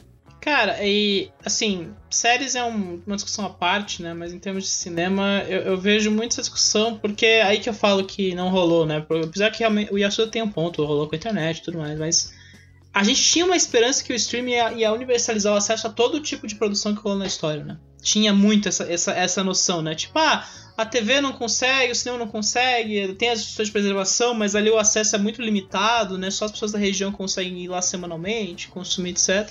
Então o streaming vai ser aquele acesso universal, né? Só que agora com essa tendência, né, de a gente deixar cada vez mais de posta ao algoritmo mesmo a seleção dos conteúdos, os olhos dos streamings naturalmente nessa guerra do streaming que a gente vê, nessa corrida pelo streaming, né, pela corrida pelos olhos ali, nessa guerra pelos olhos que a gente vê, é muito sobre novo conteúdo, é aquilo que vai bombar, né? E a gente começa a ver muito essa produção sendo focada cada vez mais no hit da semana, hit da Sim. semana, hit da semana. E coisas começam a ficar pra trás, e coisas começam a ficar enterradas, e coisas começam a sumir, né? Tem coisas que não Ah, é. chegam a todo mundo, Sim. né? E não precisa ser coisa muito antiga, não, sabe? Coisa de 10, 20 anos atrás é assim, é arcaico já pra certos públicos, Sim. né? É, eu lembro de uma. Rolou um gráfico uma vez mostrando que a Netflix tinha, sei lá, no 80, 90% era a produção até anos 2000, aí 90 era outros 9, o resto era tudo 1% ali. E aí rolou toda a treta, né? A galera falou, não, tinha, tinha todo tipo de discussão, né? A galera falando que, pô, mas isso é ruim, etc. Aí eu lembro de um jovem meio batendo mal das ideias, falando que, cara, todo mundo já viu os filmes, todos os filmes dos anos 50, então meio que se dane aqueles filmes. Aí você vai lá no Letterboxd, né, porque né, cinéfilo, idiota, coloca lá no filtro 19 anos 50, a produção chega, sei lá, 200, é, mais de um milhão de filmes produzidos no período. E tem filme que já tá sendo perdido, né, no caso, né, então... Qual é o número, qual é o estado? Só que, tipo, é isso. Esse um milhão, quanto tá no streaming atualmente, né? Nem tô falando dos streamings de arte, né? Que tentam ocupar todo esse espaço, tentam fazer aquilo e, e de novo, né? Naquelas condições meio porcas, umas, umas cópias que nem faz muito sentido. Mas os principais é isso, né? Tipo, quantos filmes dos anos 90 você, você vai achar de cara ali no conteúdo da Netflix, né? Quantos anos 80, né? Se é pra ser uma coisa mais nostálgica. É sempre os anos 2000 pra frente, dos anos 2010 pra frente, ou dos 2020, né, pra frente, como a gente tá agora. É. Não importa o que veio antes, né? A gente tem agora recentemente um filme aí. É, foi lançado no, em Toronto no passado, chegou na Netflix semana passada e, cara, eu não ouvi falar. E os críticos lá de Los Angeles estavam tipo, cara, esse é o melhor filme que você vai ver no ano e tá na Sim. Netflix completamente perdido porque não foi vendido. Simplesmente assim. Sim. Agora, é, a gente falar Pessoas, essa coisa de filmes mais antigos, década de 50, década de 60, tem outra questão também, né? Por que, que eles não importam para não importam entre muitas aspas? Para a audiência que nasceu e cresceu no streaming e para os produtores de conteúdo do streaming, que é, cara, é quando que esse filme vai ser lá o trending topic do Twitter? Quando que vai ser o assunto mais buscado da, do Google? Quando que vai todo mundo precisar ter uma opinião sobre ele? Então, é tudo pautado em conteúdos novos, conteúdos novos o tempo todo, o tempo todo, porque é um tipo de produção que se alimenta muito nessa ideia do capitalismo da internet também, que você precisa ter uma opinião sobre tudo o tempo todo. Então, para você ter uma opinião sobre tudo o tempo todo, você tem que estar tá vendo tudo o tempo Sim. todo, você tem que ter acesso a tudo novo o tempo todo. Então, assim, não é interessante para essas plataformas terem produções mais antigas, porque ela não tem como chamar o público para essas produções mais antigas, hum, vendendo a ideia de que ele precisa ver aquilo para falar sobre aquilo com os amigos. Não vai viralizar o filme então. dos anos 50, né? Só se fosse Exato. Don Kane porque foi derrubado pelo Paddington no Hot Tomatoes. É, aquelas fake news muito loucas, né? Mas novamente, o, aquilo que importar do passado vai ganhar um remake, sabe? Vai hum, ganhar uma versão é. americana. A própria indústria é. cinematográfica uhum. se comporta desse jeito, né? Tipo, não vai assistir o antigo, assiste aqui o remake, atores mais novos, gato, né? gatos, sarados, agora filmados em 8K.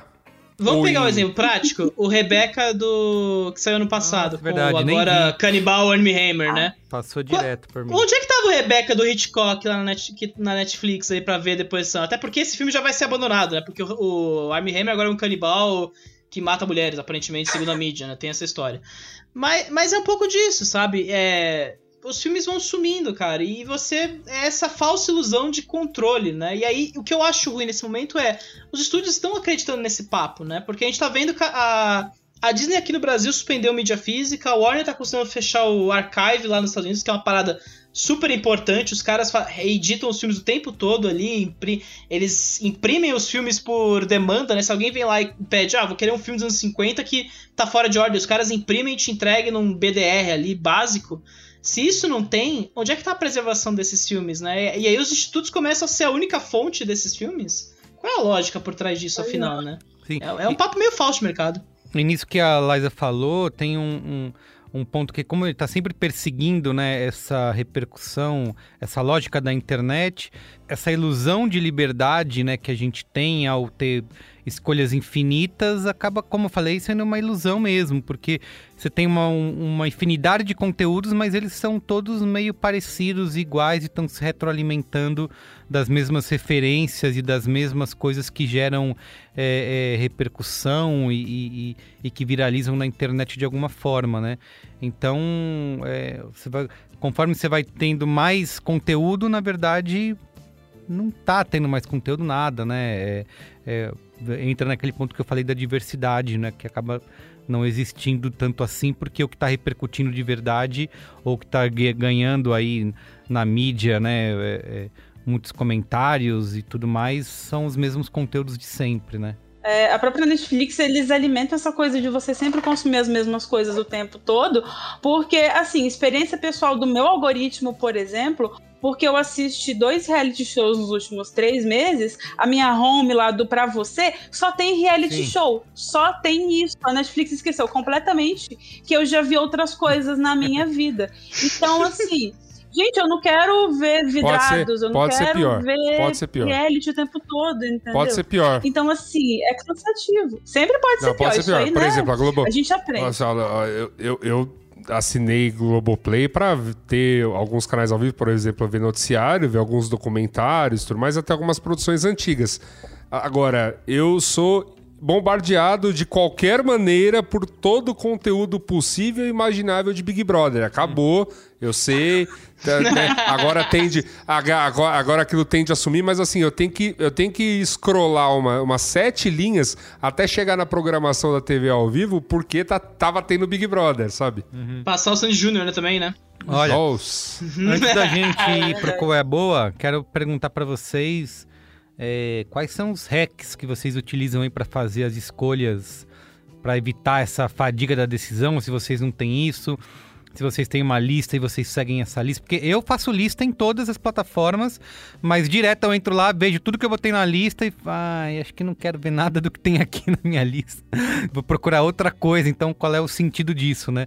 É, mas enfim, o que, que vocês utilizam aí? Ah, o que tá repercutindo na hora? Vocês são influenciados pelos rankings lá da Netflix, vê o que tá no top 10? Enfim, me digam aí, o que, que vocês fazem? Cara, eu, eu sou cinéfilo sujo, eu tenho esse problema de querer ver filmes demais, né? Inclusive, já, já passo 200 aí em, pleno, em pleno maio, né? Tá complicado. Então, é- é- o meu problema é que eu multiplico as minhas fontes, né? Então, eu ainda compro DVD, ainda compro Blu-ray. Eu, eu virei o louco do Blu-ray nessa, nessa pandemia, porque, né? Não sai, não viaja, não faz porra nenhuma, o dinheiro começa a dar uma acumuladinha ali. Vai Você fala, pô, dá pra isso. comprar. Exato. E ainda mais que voltou o Blu-ray, né? Mas o. Em termos de seleção, cara, meus finais de semana tem sido muito de ver filmes, né? Quem vê meu Letterboxd vê que eu vejo uns, uns 7, 8 por, por final de semana. aí Eu, eu, eu pago de louco foda. Mas é muito sobre, tipo, cara, eu olho pra mim e falo, cara, eu quero. Vamos ver coisas diferentes. Então eu pauto muito por tempo de vez em quando. Então, tipo, se eu quero ver uma coisa de 3, 4 horas, É, eu programo pra ver um filme de 3, 4 horas. Isso é uma coisa que eu faço também, por tempo, assim, ah, durante a semana é muito difícil eu ter tempo livre, tipo, quando eu chego à noite em casa, no máximo eu vou poder ver um episódio de uma hora, uma coisa de uma hora e meia. Aí tem um filme que eu quero ver clássico de três horas, eu preciso esperar um fim de semana mais livre pra conseguir Exato. ver. Isso, é ver- isso que você falou é real, o tempo conta muito nessa hora. Não, minha, minhas últimas férias do B9 Corporation aí, eu passei uma semana vendo só os filmes de 3, 4 horas. Revi Aloys da Arábia, peguei o. Puta, peguei uns filmes muito gigantes pra ver, assim, né? Mas assim, nos temp... nesses finais de semana, ou fim de noite, né? Que eu tento ver um filme ao dia pelo menos. É muito pelo tempo, né? E muito pelo, pelo aquilo que eu quero ver na hora. Então pode ser um filme policial, no ar, um filme de terror, etc. Mas também pensar, se eu vou ver mais de um filme ao dia, eu não vou ver a mesma coisa em sequência, né? Então o que eu falo é, eu pego três, quatro filmes ali que vai ter. Eu calculo que meu tempo, né? Então, beleza, eu vou ter a tarde livre, vou ter umas 6, 7 horas, dá pra ver uns 2, 3 filmes no máximo. Aí eu pego, beleza, vou pegar um terror, eu vou pra uma comédia, eu vou pra um filme de arte, e é isso. Eu não vou ficar encacando, tipo, ah não, vou ver todos os filmes do John Carpenter num final de semana, ver os terror, meu, porque meio que vai dando enlou- enlouquecimento, né? Então é meio essa sequência aí.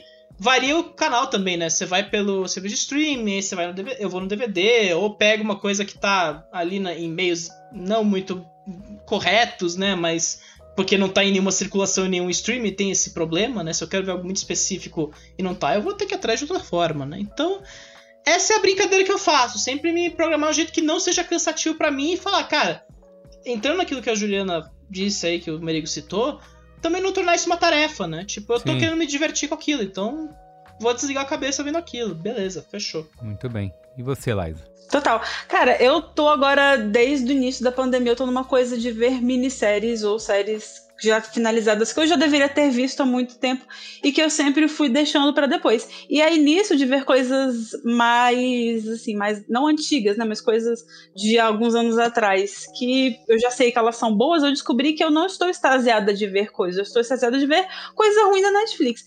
Então, Entendo. é Entendo isso, muito bem. cara. Então, nisso eu tenho visto muitas coisas de HBO, de outras plataformas, mas também ao longo da semana eu sempre me pauto nessa coisa do tempo, que acaba que hoje em dia é a nossa maior moeda de troca. E quando eu estou cansada de rodar todos os aplicativos não encontrar nada, eu entro no perfil da minha irmã.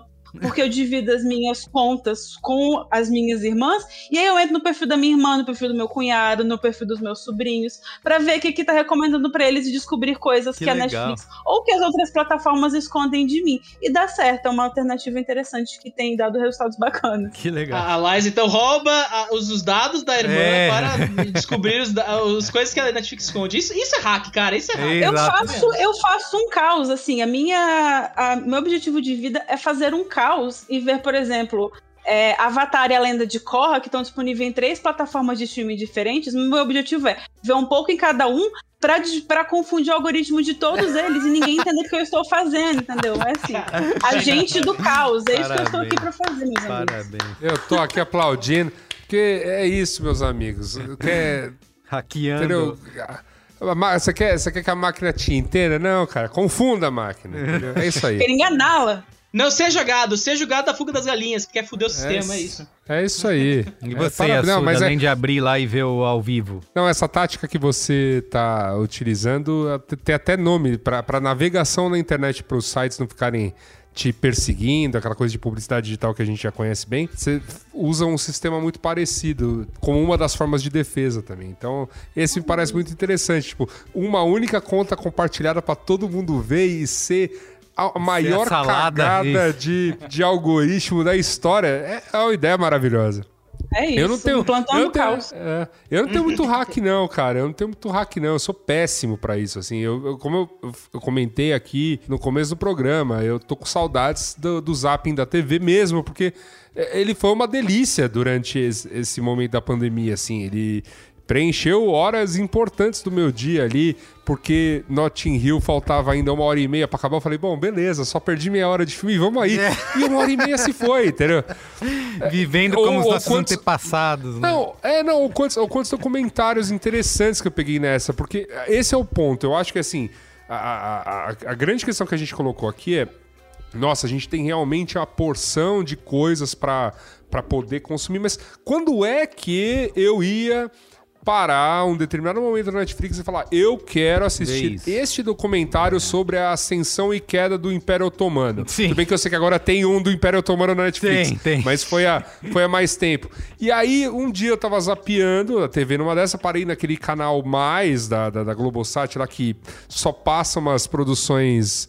É, é, um, um pouco mais alternativas e o tal do Brasil visto de cima, que é.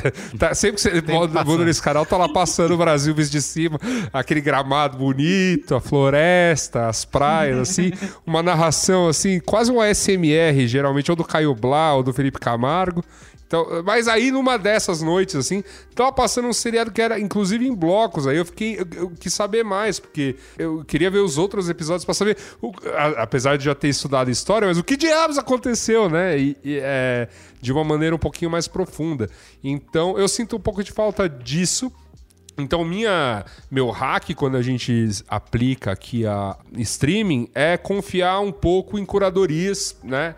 Das mais diversas, assim. Eu pego muita dica, sabe? De. É, eu vejo isso olha, acontecendo viu- bastante em rede social, assim, no Twitter, a galera Isso. pedindo sexta-noite. Gente, me falem alguma coisa pra assistir aí. É, ou, ou, por exemplo. Ou, ou, mes- ou mesmo, ou mesmo, sabe, ou, ou a, a maior das curadorias, tal, que são os prêmios para tanto para séries quanto para filmes. Então você já tem na cabeça, ah, ok, eu tenho que matar a minha lista Oscar 2020, a minha lista Oscar 2019. Enfim, coisas, coisas desse. A minha lista Cannes, né? Pra quem é. para você que é mais erudito aí, meu caro Pedro. Não, não, é que você me falou em, em de matar a lista de Oscar, eu, eu vi todos os 56 esse ano. Nossa, foi um trauma do tamanho do inferno, cara. Ver Pinóquio no domingo do Oscar, vai se fuder. Entendo. Mas enfim, eu só. Mas eu acho que eh, acabo me valendo um pouco desse tipo de coisa. Mas assim, real, real mesmo, como eu já disse em outros programas e tudo mais, eu tenho aquelas produções pra ver no repeteco, entendeu? Pra ver quando eu não quero pensar em nada. É, é, ah, sabe, How I Met Your Mother, qualquer capítulo, The Office. Eurotrip, Deadpool. Tem, tem que ter esse tipo de produção pra esvaziar a cabeça, entendeu? Porque senão não dá, bom. cara. Isso me lembra que o Peacock, né, que agora recentemente voltou o The Office pro Peacock, que é o serviço de streaming da Universal. Todo estúdio tem um serviço de streaming agora, né, aparentemente. Se a Paramount tem o Paramount+, mais, né? É, assinaturas bombaram aí nesse último trimestre porque The Office voltou pro catálogo, saiu do Netflix e a galera entrou É. no plano grátis ou plano pago Isso é um porque comport- conforto. É, esse é o comportamento que as pessoas têm que eu não consigo ter muito, assim, não. Acho que não tenho quase nada de ficar reassistindo. Ah, não quero ver nada, vou deixar tocando um episódio aqui de uma série que eu gosto. Porque eu tô sempre nisso, não, preciso ver algo novo, né? Eu preciso completar uma lista, eu preciso. Tem tanta coisa aqui pendente, eu não vou ficar de- assistindo um- pela milésima vez um episódio de The Office, por mais que eu goste. E se fosse como o Yasuda falou, tá, tá na TV e tá passando, eu acho que eu deixaria. Mas eu ter que escolher ativamente, ah, não encontrei É nada, vou deixar passando isso, acho que eu é uma coisa que eu não consigo fazer.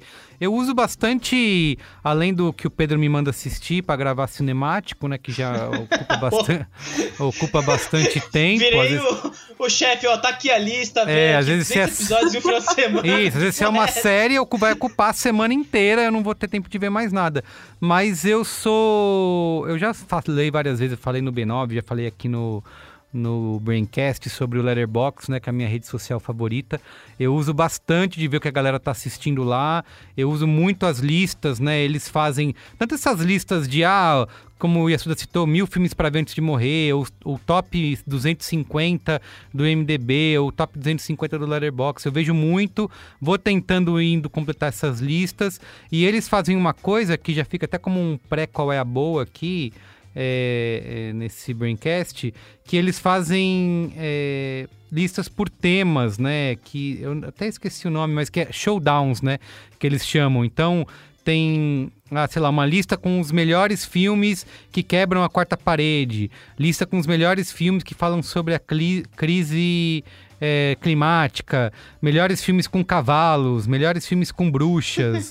É, então, tem umas bem divertidas, assim, né? É, me- melhores filmes com gatos. Então, tem Cara, eles. e o Letterboxd tem esse lance de ser uma rede social que não tem algoritmo, né? É a rede social roots. É tipo, ah, É. a notificação tá ali. Exatamente, que é baseado nas pessoas que você segue ali, né? Então, nas últimas é, interações. Então, eu vou tentando ir por esse caminho, né? É, eu.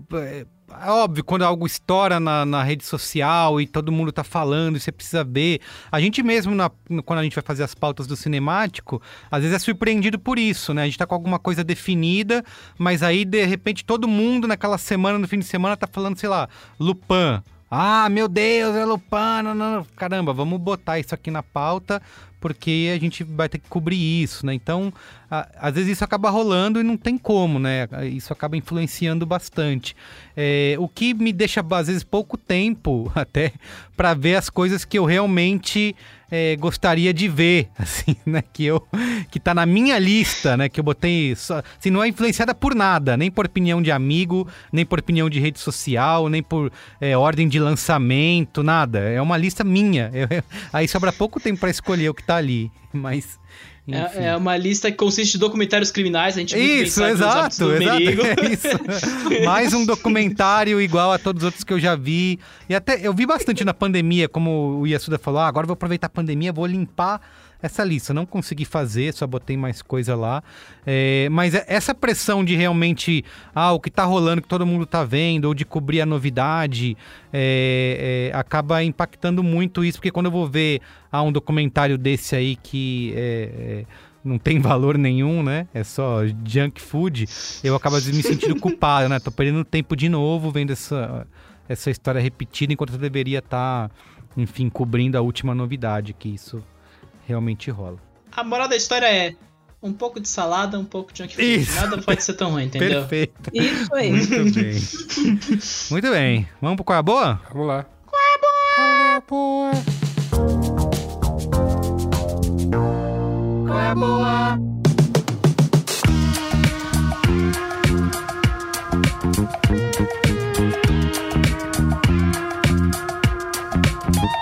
Quem quer começar aí? Luiz Assuda? Tem qual é a boa? Não tenho, comecem aí. Olha só. Vou Você. Straza. Ah, Tô, tô vindo muito, tô vindo muito aqui, né? Ah, vai, três, três saladas e, uma, e um junk food, pode ser? Merigo vai me matar se eu Caramba, eu quatro? Tá bom. Quatro, tamo, tamo indo aqui na velocidade, ó. É, primeiro, relacionado com o tema de hoje, sobre excesso de conteúdo, viver uma época em que tudo parece ser uma overdose, Mistério de Silver Lake, que tá na Amazon Prime, filmes que Carlos Merigo ama de paixão, adora, deu cinco estrelas e um coração lá no The Box. Nossa, é agora que eu tô ligando a cara ao crachá. Meu Deus, que filme pretencioso, caraca. É tipo, ninguém parou o cara, né? Assim, enfim, eu não vou entrar em detalhes aqui. É, é, é um dia o- a gente discute mais. É, vale a pena. Um dia se a gente conseguir fazer um cinemático retroativo e falar do filme, acho que vale a pena, né? Mas. É, Vale pra pra, quem não conhece. É o, no- é o filme mais recente do diretor de Corrente do Mal, né? O dele de Robert Mitchell, aquele filme lá do, do slasher sexualmente transmissível, né? Que foi aquele rolê. Com o Andrew Garfield, que ele vive basicamente um cara chapado numa Los Angeles em que o excesso tomou conta, que é o nosso mundo atual, né? Então. É, é um filme que provoca reações muito extremas, né? Carlos Merigo odeia, eu acho muito foda, eu gosto mais até que o Corrente do Mal, então isso pode ser- dizer muito sobre o meu perfil. Então eu recomendo que você, no espírito desse, desse podcast, é, veja o filme e depois vai ouvir o Detour, né? Que o Felipe Furtado e o Guilherme Martins gravaram junto com o Jornal Indiscreto Hitchcock. E rolou uma discussão muito legal sobre esse lance de viver, né? Numa. so- soterrado por conteúdo, né? Sempre estar consumindo, né? Tem um pouco desse, disso Mistério de Silver Lake. Além disso, né? Também queria recomendar um filme que passou é, a gente viu várias coisas passando no radar ali do ano passado, porque né, a nossa distribuição tá esse cocô. Mas finalmente chegou Deixa-o Partir, né? Que é o Let Him Go, que é o novo filme do Thomas Bezucha, que é conhecido como diretor de Monte Carlo, né? Que é aquele filme da Selena Gomez, que ela vai pra, pra sei lá, Monte Carlo. Enfim, é. Eu esqueço ah, os, os filmes, é incrível. Mas o. Esse filme, eu, eu vi o Nunca Raramente Sempre Ser Lembrado, o First Call Ser Lembrado. Eu vi esses filmes que eu gostei muito conseguindo enxergar aqui, mas Eu Partir acabou sendo enterrado porque ele, ele é um filme de um diretor muito pouco conhecido com o Kevin Costner da Anne Lane, né? Então não tem muito esse lance de puta, né? Não, é, não tem o Star Power suficiente pra ganhar uma estreia decente. Chegou na locação, vai ganhar um Blu-ray agora em junho, merecidamente. E, cara, pra quem gosta do, do estilo do Clint Eastwood, daquele estilo mais compassado, eu acho que é o melhor filhote de Clint Eastwood que a gente já viu na, na última década aí. E é um filme sobre luto, é um filme sobre é, perda e é um, é um neo-western muito bem resolvido, com atuações brilhantes do Kevin Costner e da Diane Lane e com uma- um overacting da Leslie Manville que, assim, é brilhante. Tá por 11,90 na locação, vai atrás, compra o Blu-ray, enfim. Terceiro, algumas semanas atrás eu vi algumas pessoas vendo Eles Vivem, né? Porque Eles Vivem chegou na Netflix, né? John Carpenter. Aí as pessoas, naquele pique super gostoso de falar, cara, descobriu um John Carpenter pela primeira vez e olha como diz muito a respeito do nosso mundo de hoje, né? E né, no Brasil de Bolsonaro fica muito claro ali algumas coisas do, deles vivem. E eu achei legal, apesar dos comentários meio cafonas. Nossa, o Brasil de Bolsonaro é aquele dos ETs do Eles Vivem, etc. Pra quem viu Eles Vivem, né, a minha recomendação é vá ver a Bruma Assassina de algum jeito. Que em tempos de pandemia, eu já vi esse filme duas vezes durante a pandemia e, cara, é recompensador num nível que é delicioso, assim. É realmente um filme revanchista pra gente, assim, muito foda, assim. Então, Netflix, traga o filme, por favor, ou pelo vão atrás, que já foi lançado o Blu-ray também, tá em- deve estar em locação em algum lugar, ou streamando em algum lugar. Busquem. Por fim, indo pro Junk Food, eu acho, eu acho que eu vou roubar um qual é a boa da, da, da Liza, porque ela já deu, a- deu o tom aqui. Mas, pra quem tá órfão de BBB, acabou, né? E ainda tem seis. A gente vai sair no mesmo dia do. Um pouco dias depois do No Limite, tem esse lance. The Circle nos Estados Unidos. Vamos falar desta, desta maravilha. Porque, cara, a primeira temporada, pelo que eu ouvi dizer, porque eu só vi a brasileira, né? Foi meio anticlimática, porque todo mundo se amou, foi mó coração apertado, foi bom para começo da pandemia, ninguém se odiou. A segunda temporada, que acabou de acabar agora aqui no Brasil, cara, assim, é Jogos Mortais encontra é, Meninas Malvadas. É a parada mais grotesca, mais violência possível.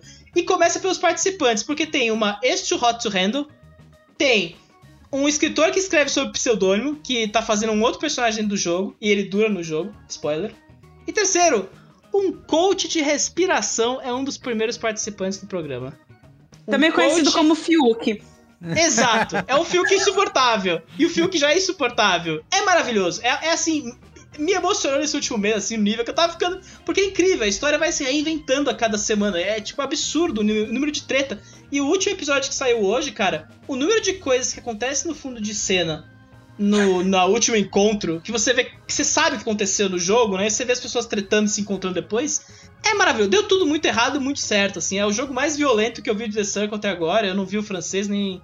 E o brasileiro chega muito perto desse, mas esse foi especial no nível podreira e trecheira, assim, maravilhoso. Enfim, fica aí a. Três saladas e um junk food aí, perfeitinho. Muito bem. E você, Liza? Cara, é, é realmente assim, só completando o que o Pedro falou, a segunda temporada de The Circle é muito superior à primeira, porque eles colocaram vários plot twists, várias variáveis que não tinham na primeira temporada. Então, assim, chega no último episódio e você tem uma treta que eu espero que continue em outro reality da Netflix, de preferência brincando com fogo. Se possível, a Netflix me ouça. Puta, Mas- parece- Nossa! Nossa, caralho, parabéns. Você, deu a melhor Sabe ideia do que eu tô possível. falando? Eu sei, Isso é cara, maravilhoso. claro. Fica evidente. As- eh, os, os dois Tomara participantes se tratam muito violento ali no final. E... Caralho, foda. Enfim, É fantástico. é, é, é um trabalho divino. Mas, assim, eu tenho duas dicas aqui, muito simples. A primeira é a única série que eu, tô, eu fiquei um pouco monotemática com ela no Twitter nas últimas três semanas ou duas, porque foi a única coisa que eu de fato consegui, assim, me surpreendeu que eu parei pra assistir. Eu comecei a ver um episódio e depois eu falei. Na verdade, eu abri o Globoplay pra ver outra coisa, comecei a ver uma outra série que eu achei péssima, que não parecia uma série, parecia um amontoado de cenas aleatórias. E aí eu fui ver essa outra coisa que eu descobri que estava lá, que é Halt and Catch Fire, que é uma série com quatro temporadas, 10 episódios cada uma. E eu me vi engolindo 40 episódios de uma série com 40 minutos cada em coisa de duas ou três semanas, o que eu não fazia, pelo menos, sei lá, desde o início da pandemia. E é uma série assim, ela começa lá no início da década de 80, as quatro temporadas passam por uma década inteira e ela pega esse a revolução do computador pessoal, desde o início do computador de mão até a evolução da internet com a- o surgimento dos buscadores. Só que ela acompanha um grupo de pessoas que trabalham na mecânica disso, que eles estão sempre na berlinda de uma grande descoberta, mas eles são sempre frustrados por alguém que vem e descobre antes deles ou que tem mais recursos do que eles, assim. E é uma série fantástica, maravilhosa, tá lá no Globoplay, foi uma coisa assim que eu, eu comecei a ver de bobeira, eu achava que era, já sabia que muita gente gostava, que era boa, mas eu comecei a ver assim, falando, ah, vamos ver qual que é. E ela é Mas completamente é uma série muito diferente. pouca comentada, né? Assim, eu acho que. Eu comecei, eu não terminei ainda, eu tô na primeira temporada, acho que assisti uns cinco episódios. E, e sinto isso que você falou também, essa. é, é, é, acho que faz jus ao, ao quem assistiu e recomendou muito, né? É, tô muito afim de continuar vendo. Total, e assim, ela é uma série que na primeira temporada ela é muito Mamãe Quero Ser Mad Men 2. Ah, é Mas da mesmo. segunda temporada pra lá, maluco, da segunda temporada pra lá, ela descobre que ela é maravilhosa, que ela é outra coisa, que ela não é Mad Men nada, que ela é muito melhor. Então, assim, ela se transforma de uma maneira brilhante que, assim, a primeira temporada eu falei só, ok, a segunda, quando eu vi, eu estava vendo de uma tacada só 10 episódios, assim. Então, é, eu super recomendo, tá lá no, no Globoplay, assim... Cara, fazia tempo que eu não via a série assim de uma vez como eu vi essa, assim, em alguns blocos, né? E, Série e realmente que revelou Mackenzie Davis, né? Mackenzie Davis, é. Exatamente, ela mesma. Depois disso, ela foi fazer o San Junipero lá e ficou pra sempre na década de 80, enfim. Ah, fez Blade Runner. Ah, então, década de 80 ainda, não tá? Não É, é, exato, não. ficou só o filme de Natal da... Ela só veio pros tempos atuais com o filme de Natal da Kristen Stewart. Então, é assim, mesmo, mas. é mesmo. Ah. É, ela, ela é muito boa, a personagem dela, particularmente, é maravilhosa. E a minha segunda dica, né, meus amigos, que eu não poderia deixar de fazer o meu jabá aqui, é para vocês assinarem a minha newsletter, guerradostreaming.substack.com. Estou lá toda semana falando de reuniões de acionistas, falando de números, falando de. Eu adoro botar gráfico de rendimento, de desistência de assinaturas, e assim, é um tipo de conteúdo que eu me divirto fazendo, eu aprendo muito fazendo. E são, tem sempre esses insights do que, que isso traz, o que isso significa para o conteúdo que a gente está consumindo. Então, lá toda semana na sua caixinha de e-mail, gratuito, obviamente. E é isso aí. Muito bom. Bo- Bons lugares para ficar sabendo de regulação do streaming no Brasil, diga de É. passagem. Olha, É, falando. tô tentando. Falando em aos hits da Netflix e da- dos, dos filmes viralizados, quando esse programa for pro ar, já vai ser dica velha, mas até porque talvez tenha um cinemático aí, né, pra fazer, Peristraza. Vamos conversar aí depois. Hum, Tá chegando. Que é a animação, A Família Mitchell e a Revolta das Máquinas, que é simplesmente um dos melhores filmes que eu assisti esse ano. É, cara, eu tenho. A gente gravou alguns vídeos assistindo com a criançada lá em casa, do- doendo a barriga de dar risada, assim, sabe? Fazia tempo que a gente não assistia um filme assim. E eu acho que mostra. É obviamente tem, tem toda a, a- aquela estricnada das animações atuais, né? O Pedro Estrada aqui, pra variar, não gostou do filme, falou, né? Que tá na, na velocidade Ai, que ele não não. gosta. É, mas, mas assim, é muito. É, é o roteiro é muito bom, assim. Segue, a, acho que o, o, clichê do filme família, né? Da família esquisita que vai no meio do caminho se reencontrar, né? E no final emocionante e tal. Mas ele tem umas tiradas, umas piadas, um, é, uns deboches com a nossa era atual e a nossa relação com a tecnologia, que fala muito, não só com as crianças, mas também com os adultos. E, cara, perfeito filme para você assistir a família toda e não à toa tá lá, acho que até agora em primeiro lugar lá no, no ranking da Netflix e de pegar esses hits aí, acho que é um deles. E acho que para mim o que, que mais me chama atenção é, é de como a Sony tem sido uma das grandes nos grandes estúdios produtores de animação, né? Atualmente, assim, eu sei que a gente está muito sempre de olho no que a Disney está fazendo, no que a Pixar, até no que a DreamWorks tem feito, mas acho que você pegar as animações dos últimos anos aí, a Sony com o Spider-Verse lá, o o Homem-Aranha no Aranha Verso, né? Que já vai ter continuação. E mais esse filme, acho que é, é, é inovador, sabe? Se você vai falar em inovação, em animação, é, no, no, jeito de fazer, né, nas técnicas de animação, eu acho que a Sony aí tem se destacado. O Pedro entrevistou o diretor do filme, né? O, o foi o Michael Rianda que você entrevistou, Pedro? Conta aí como é que Michael foi. Rihanna. Tá, tá no site. É, eu, e defendendo o Merigo, é, não é, não, é, não é que eu não gosto, eu apenas acho que não foi pro meu gosto, assim, mas eu, eu aprecio muito, especialmente o valor da animação, que é uma parada, como o Merigo disse, é uma parada muito experimental, né? Você brincar com animação bidimensional, com tridimensional Exato. e vários tipos, né? Então, o papo foi muito legal, cara. Eu gostei muito de fazer essa conversa com o cara, foi uns 15 minutos. Vamos ver se vai parar em redes sociais do, B9, do Cinemático do B9 nas próximas semanas, mas a entrevista em texto tá no B9. Ali, se você procurar Família Mitchell contra as máquinas, B9 já vai achar. E é muito legal mesmo, assim. Eu, eu recomendo, apesar de não ser do meu gosto, sabe? É, é, é assim, como o diretor disse. Tem, é, é uma histeria tão grande que para mim, assim, foi muito, tá bom, chega, isso já é demais pro meu gosto, sabe?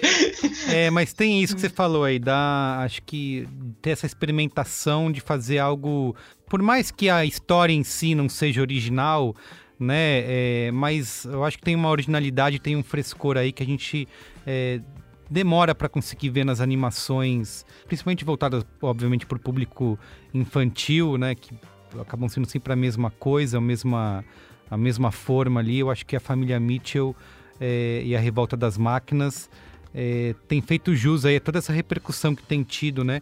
Na internet, de bastante gente falando, de estar tá no ranking aí é, é, se sustentando aí durante a semana no ranking da Netflix, lá no primeiro lugar.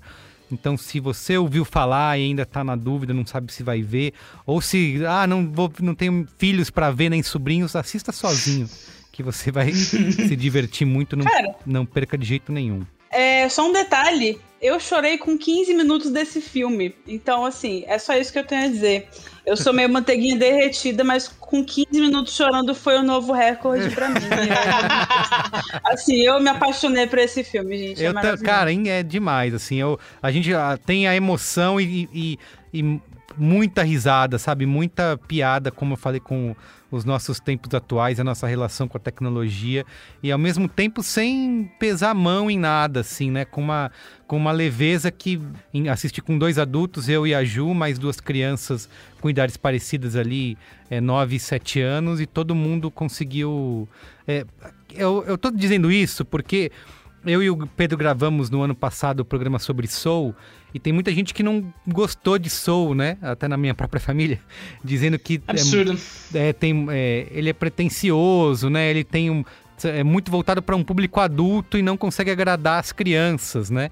É, uhum. E eu uhum. acho que o, o é, não, não dá para fazer essa comparação direta, mas já fazendo, né? Acho que a família Mitchell e a Revolta das Máquinas consegue se equilibrar bastante nesses dois lados aí, né? Entre oferecer a aventura e a gritaria e as piadas físicas para a criançada e ao mesmo tempo ter várias referências, piscadelas e piadas e deboches que vão falar muito bem com adultos ali num, num equilíbrio muito bom. Eu tive recentemente um papo. Eu fui- participei do Papo Animado, que é um podcast que o Léo Rolim e o Alan Wood fazem sobre animação, né? Inclusive, um abraço pros dois aí, fazem um trabalho muito legal. Que era sobre os 20 anos do Oscar de animação, né? Eu acho que uma conclusão que a gente chegou foi a seguinte: o meio só se prejudicou nesses últimos anos com o monopólio do Oscar de animação indo pra Pixar ali, né? Foram 13 dos 20 são deles já. A gente perde a oportunidade de ver o trabalho incrível que- de outros estúdios, né? A própria Netflix teve o Klaus e o A Caminho da Lua, que eu achei que passou um pouco meio batida no passado, apesar de ter ficado em primeiro tudo mais. É, Eu, eu não gostei muito, então não posso. Achei bem bem fraco. É, não, mas assim, são trabalhos que são diferentes, né? Ou, ou pelo menos, assim, apesar da fórmula, tenta fazer coisa. A gente tem, a, a gente tem o Wolf Walkers aí também no Oscar, que merecia demais o Oscar de animação, é um puta trabalho do Cartoon Saloon. E é isso, porque as pessoas veem a Pixar primeiro, elas não veem as animações, né? Então, é muito legal ver essa- esses trabalhos tão radicais, né? Em estilo de animação, ou contação Ah, de história. o cara Pedro, veio de. Uma das maiores esnobadas do Oscar nos últimos anos, não é nem só de animação, é de todas as categorias. Ah lá, vem. É Lego Movie não ter ganhado o Oscar, né? Não foi nem Ah, tá, indicado, isso não foi? Não era Não foi. isso? Ele- Não foi nem indicado, não, então. não- Cara, que é isso? É absurdo. É, é uma isso, Aventura cara. Lego, É. uma das grandes animações da- dos últimos anos. E não foi nem indicado. Lembro que virou piada depois, né? A galera fez um Oscarzinho de Lego. Sim. Muito bom. muito É, bom. Luiz Assuda, Bom. vai lá, finaliza aí. Como não é bem um qual é a boa, é, é contar uma historinha e deixar pra você, ouvinte, pra vocês, meus companheirinhos de bancada, vocês julgarem a experiência se é uma boa, se não é não. Mas o que eu tô pra contar aqui são, já mantendo né, é, de acordo com os temas e até com vossos, qualéses as boas, é, é para contar um pouquinho dos meus primeiros dias de experiência no novo serviço de streaming, né? Como eu disse, há algumas semanas eu passei a assinar é, Globoplay, Disney, já vinha também assinando Amazon e Netflix, mas acho que já, já demos um bom parecer. Mas como esses são serviços muito diferentes, né? Eu acho que vale a pena eu contar um pouquinho assim das coisas que principalmente me chocaram, né? É, e, que, e que são importantes, de repente, serem trazidas aqui para vossa apreciação. É, eu, eu peguei várias dicas, por exemplo, que o Merigo deu e fui assistir. Então eu vi Corrida das Vacinas. A gente tava naquela ânsia de achar, mas esse primeiro episódio aqui é campanha presidencial do Dória, hein? Mas aí depois a, a série, a série de fato mostrou-se um interessante ponto de vista sobre o desenvolvimento das vacinas que, que estão ou se estarão disponíveis para o Brasil, né? Então ainda não tem, muito, não tem muito sobre Moderna, não tem muito sobre Pfizer, mas fala bastante sobre esses bastidores de Coronavac, de eh, AstraZeneca, Oxford e também da vacina russa, né? O, o último episódio que eu vi era inclusive inteiro sobre a, a Sputnik V. Eu acho isso impressionante, como eles falam, ah, então e a vacina na Índia e corta a cena chegando na Índia. E a vacina na Não, e- Rússia, corta a cena na Não, Rússia. e, produzi- e produzido durante a pandemia, né? Exato, Da- é- exato. é- é- o esforço é e impressionante. um acesso com, a, com muita gente, né? É, outra coisa que eu tenho feito bastante é, assim, atualizar, né? Ou, ou me, me manter em dia com produções que eu já gostava na internet, ou eventualmente via na TV a cabo, né? Então, Choque de Cultura tá lá, eu tenho assistido. Foi um bom canal para ver o Oscar, porque eu podia ficar alternando entre a transmissão oficial, que é a, que, a mesma, parecida com a que vai para Globo depois, mas estava passando ao vivo, né? Que era com a Maria Beltrão, a Dira Paz e o Chechel. É, mas também tinha a transmissão do Adnet com o Paulo Vieira, né? E a Luciana Paz, né? Que era a, a, a guria que estava lá com eles. É, também estava. Fiquei alternando entre isso, foi uma experiência interessante.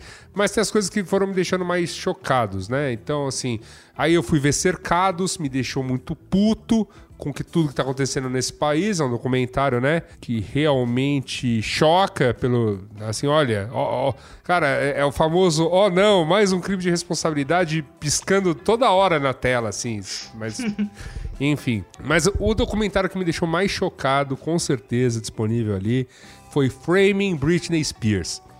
Porque eu, eu, eu fico chocado, cara. Eu fiquei chocado, porque eu tava assistindo do lado de uma ex-fã de Britney Spears, né? Então ela, não, porque ela era, ah, porque ela... eu falei, olha, eu até lembro dessas histórias todas, mas o que eu tô chocado são essas pessoas, esses fãs que estão aí, tipo, ainda investigando e não sei o que lá, e chegando a conclusões. Eu, que medo, cara, que medo. Que, Lembrou que- ro- rolou o torcedor do Bangu do Dr. Castor, né? Que tá lá viúvo há 30 anos que o time perdeu o título no Maracanã, né? Pois é, pois é, é uma coisa meio É, e assim, sigo nessas aventuras, como eu disse, eu, eu incrivelmente ainda não vi Decora no, nesse serviço de streaming. É, na Disney, né? Você fala que eu ia, eu ia mencionar rapidamente a Disney. A Disney serviu por enquanto para eu assistir o último filme que faltava de Star Wars. E só para continuar com a minha mesma opinião sobre Star Wars de sempre. Mas aí eu tenho uma pergunta, eu tenho uma pergunta sincera, porque eu tive essa, eu tive essa discussão sobre paradoxo de escolha e tudo mais com a, com a minha namorada esse fim de semana. E justamente também eu tava falando que eu tinha visto o nono filme de Star Wars, o, o que encerra e tudo, a bagaça da, da, da menina com o rapaz. E. Parabéns. Eu tenho. Parabéns, Assuda, melhor descrição. Pariu. Obrigado. e, e eu tenho uma pergunta, eu tenho uma pergunta sincera pra fazer pra vocês. O que diabos os fãs de Star Wars tanto odiaram nesse filme? Porque assim, pra mim, numa boa, assim, pra, eu, pra quem assistiu os nove de maneira completamente descompromissada, olha, não tem nada ali que seja, nossa, meu Deus, né? O, o fã sofre por nada, cara. O, o Eu fã também acho. por nada. É foda. Mas enfim, tá aqui o meu resumo do, do stream. Divirtam-se também aí assistindo o stream de vocês. Eu continuo na minha missão de uma hora, conseguir ter a paz de espírito, de desbravar com calma aquele menu da Globoplay para achar e fazer um binge watching sincero e honesto de uma dica que eu já dei aqui num desses programas, num desses braincasts, que é assistir novamente a novela Kubanacan. Mas até lá, eu fico trazendo esse tipo de destaque. Remasterizada. Muito Remasterizado bem. com o Banacan. Remasterizado. Gente, muito obrigado, viu? Foi um prazer estar com vocês, conversar com vocês. Beijo. Beijo, gente. Beijo, gente. Valeu, pessoal. Tchau, tchau. Tchau. Próxima.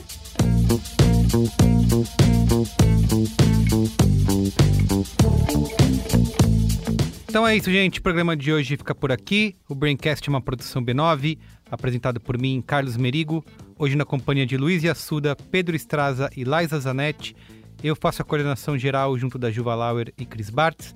A produção é da Beatriz Souza. Apoio à pauta e pesquisa Iago Vinícius. A edição é de Mariana Leão, com a supervisão de Alexandre Potashev e apoio de Andy Lopes. Trilha original composta por Nave, com direção artística de Yoga Mendonça, identidade visual por Johnny Brito, a coordenação digital é feita por AG Barros, Pedro Estraza e Lucas De Brito, atendimento por Raquel Casmala, Camila Maza e Thelma Zenaro, a comercialização exclusiva é da Globo. Valeu, gente, tchau!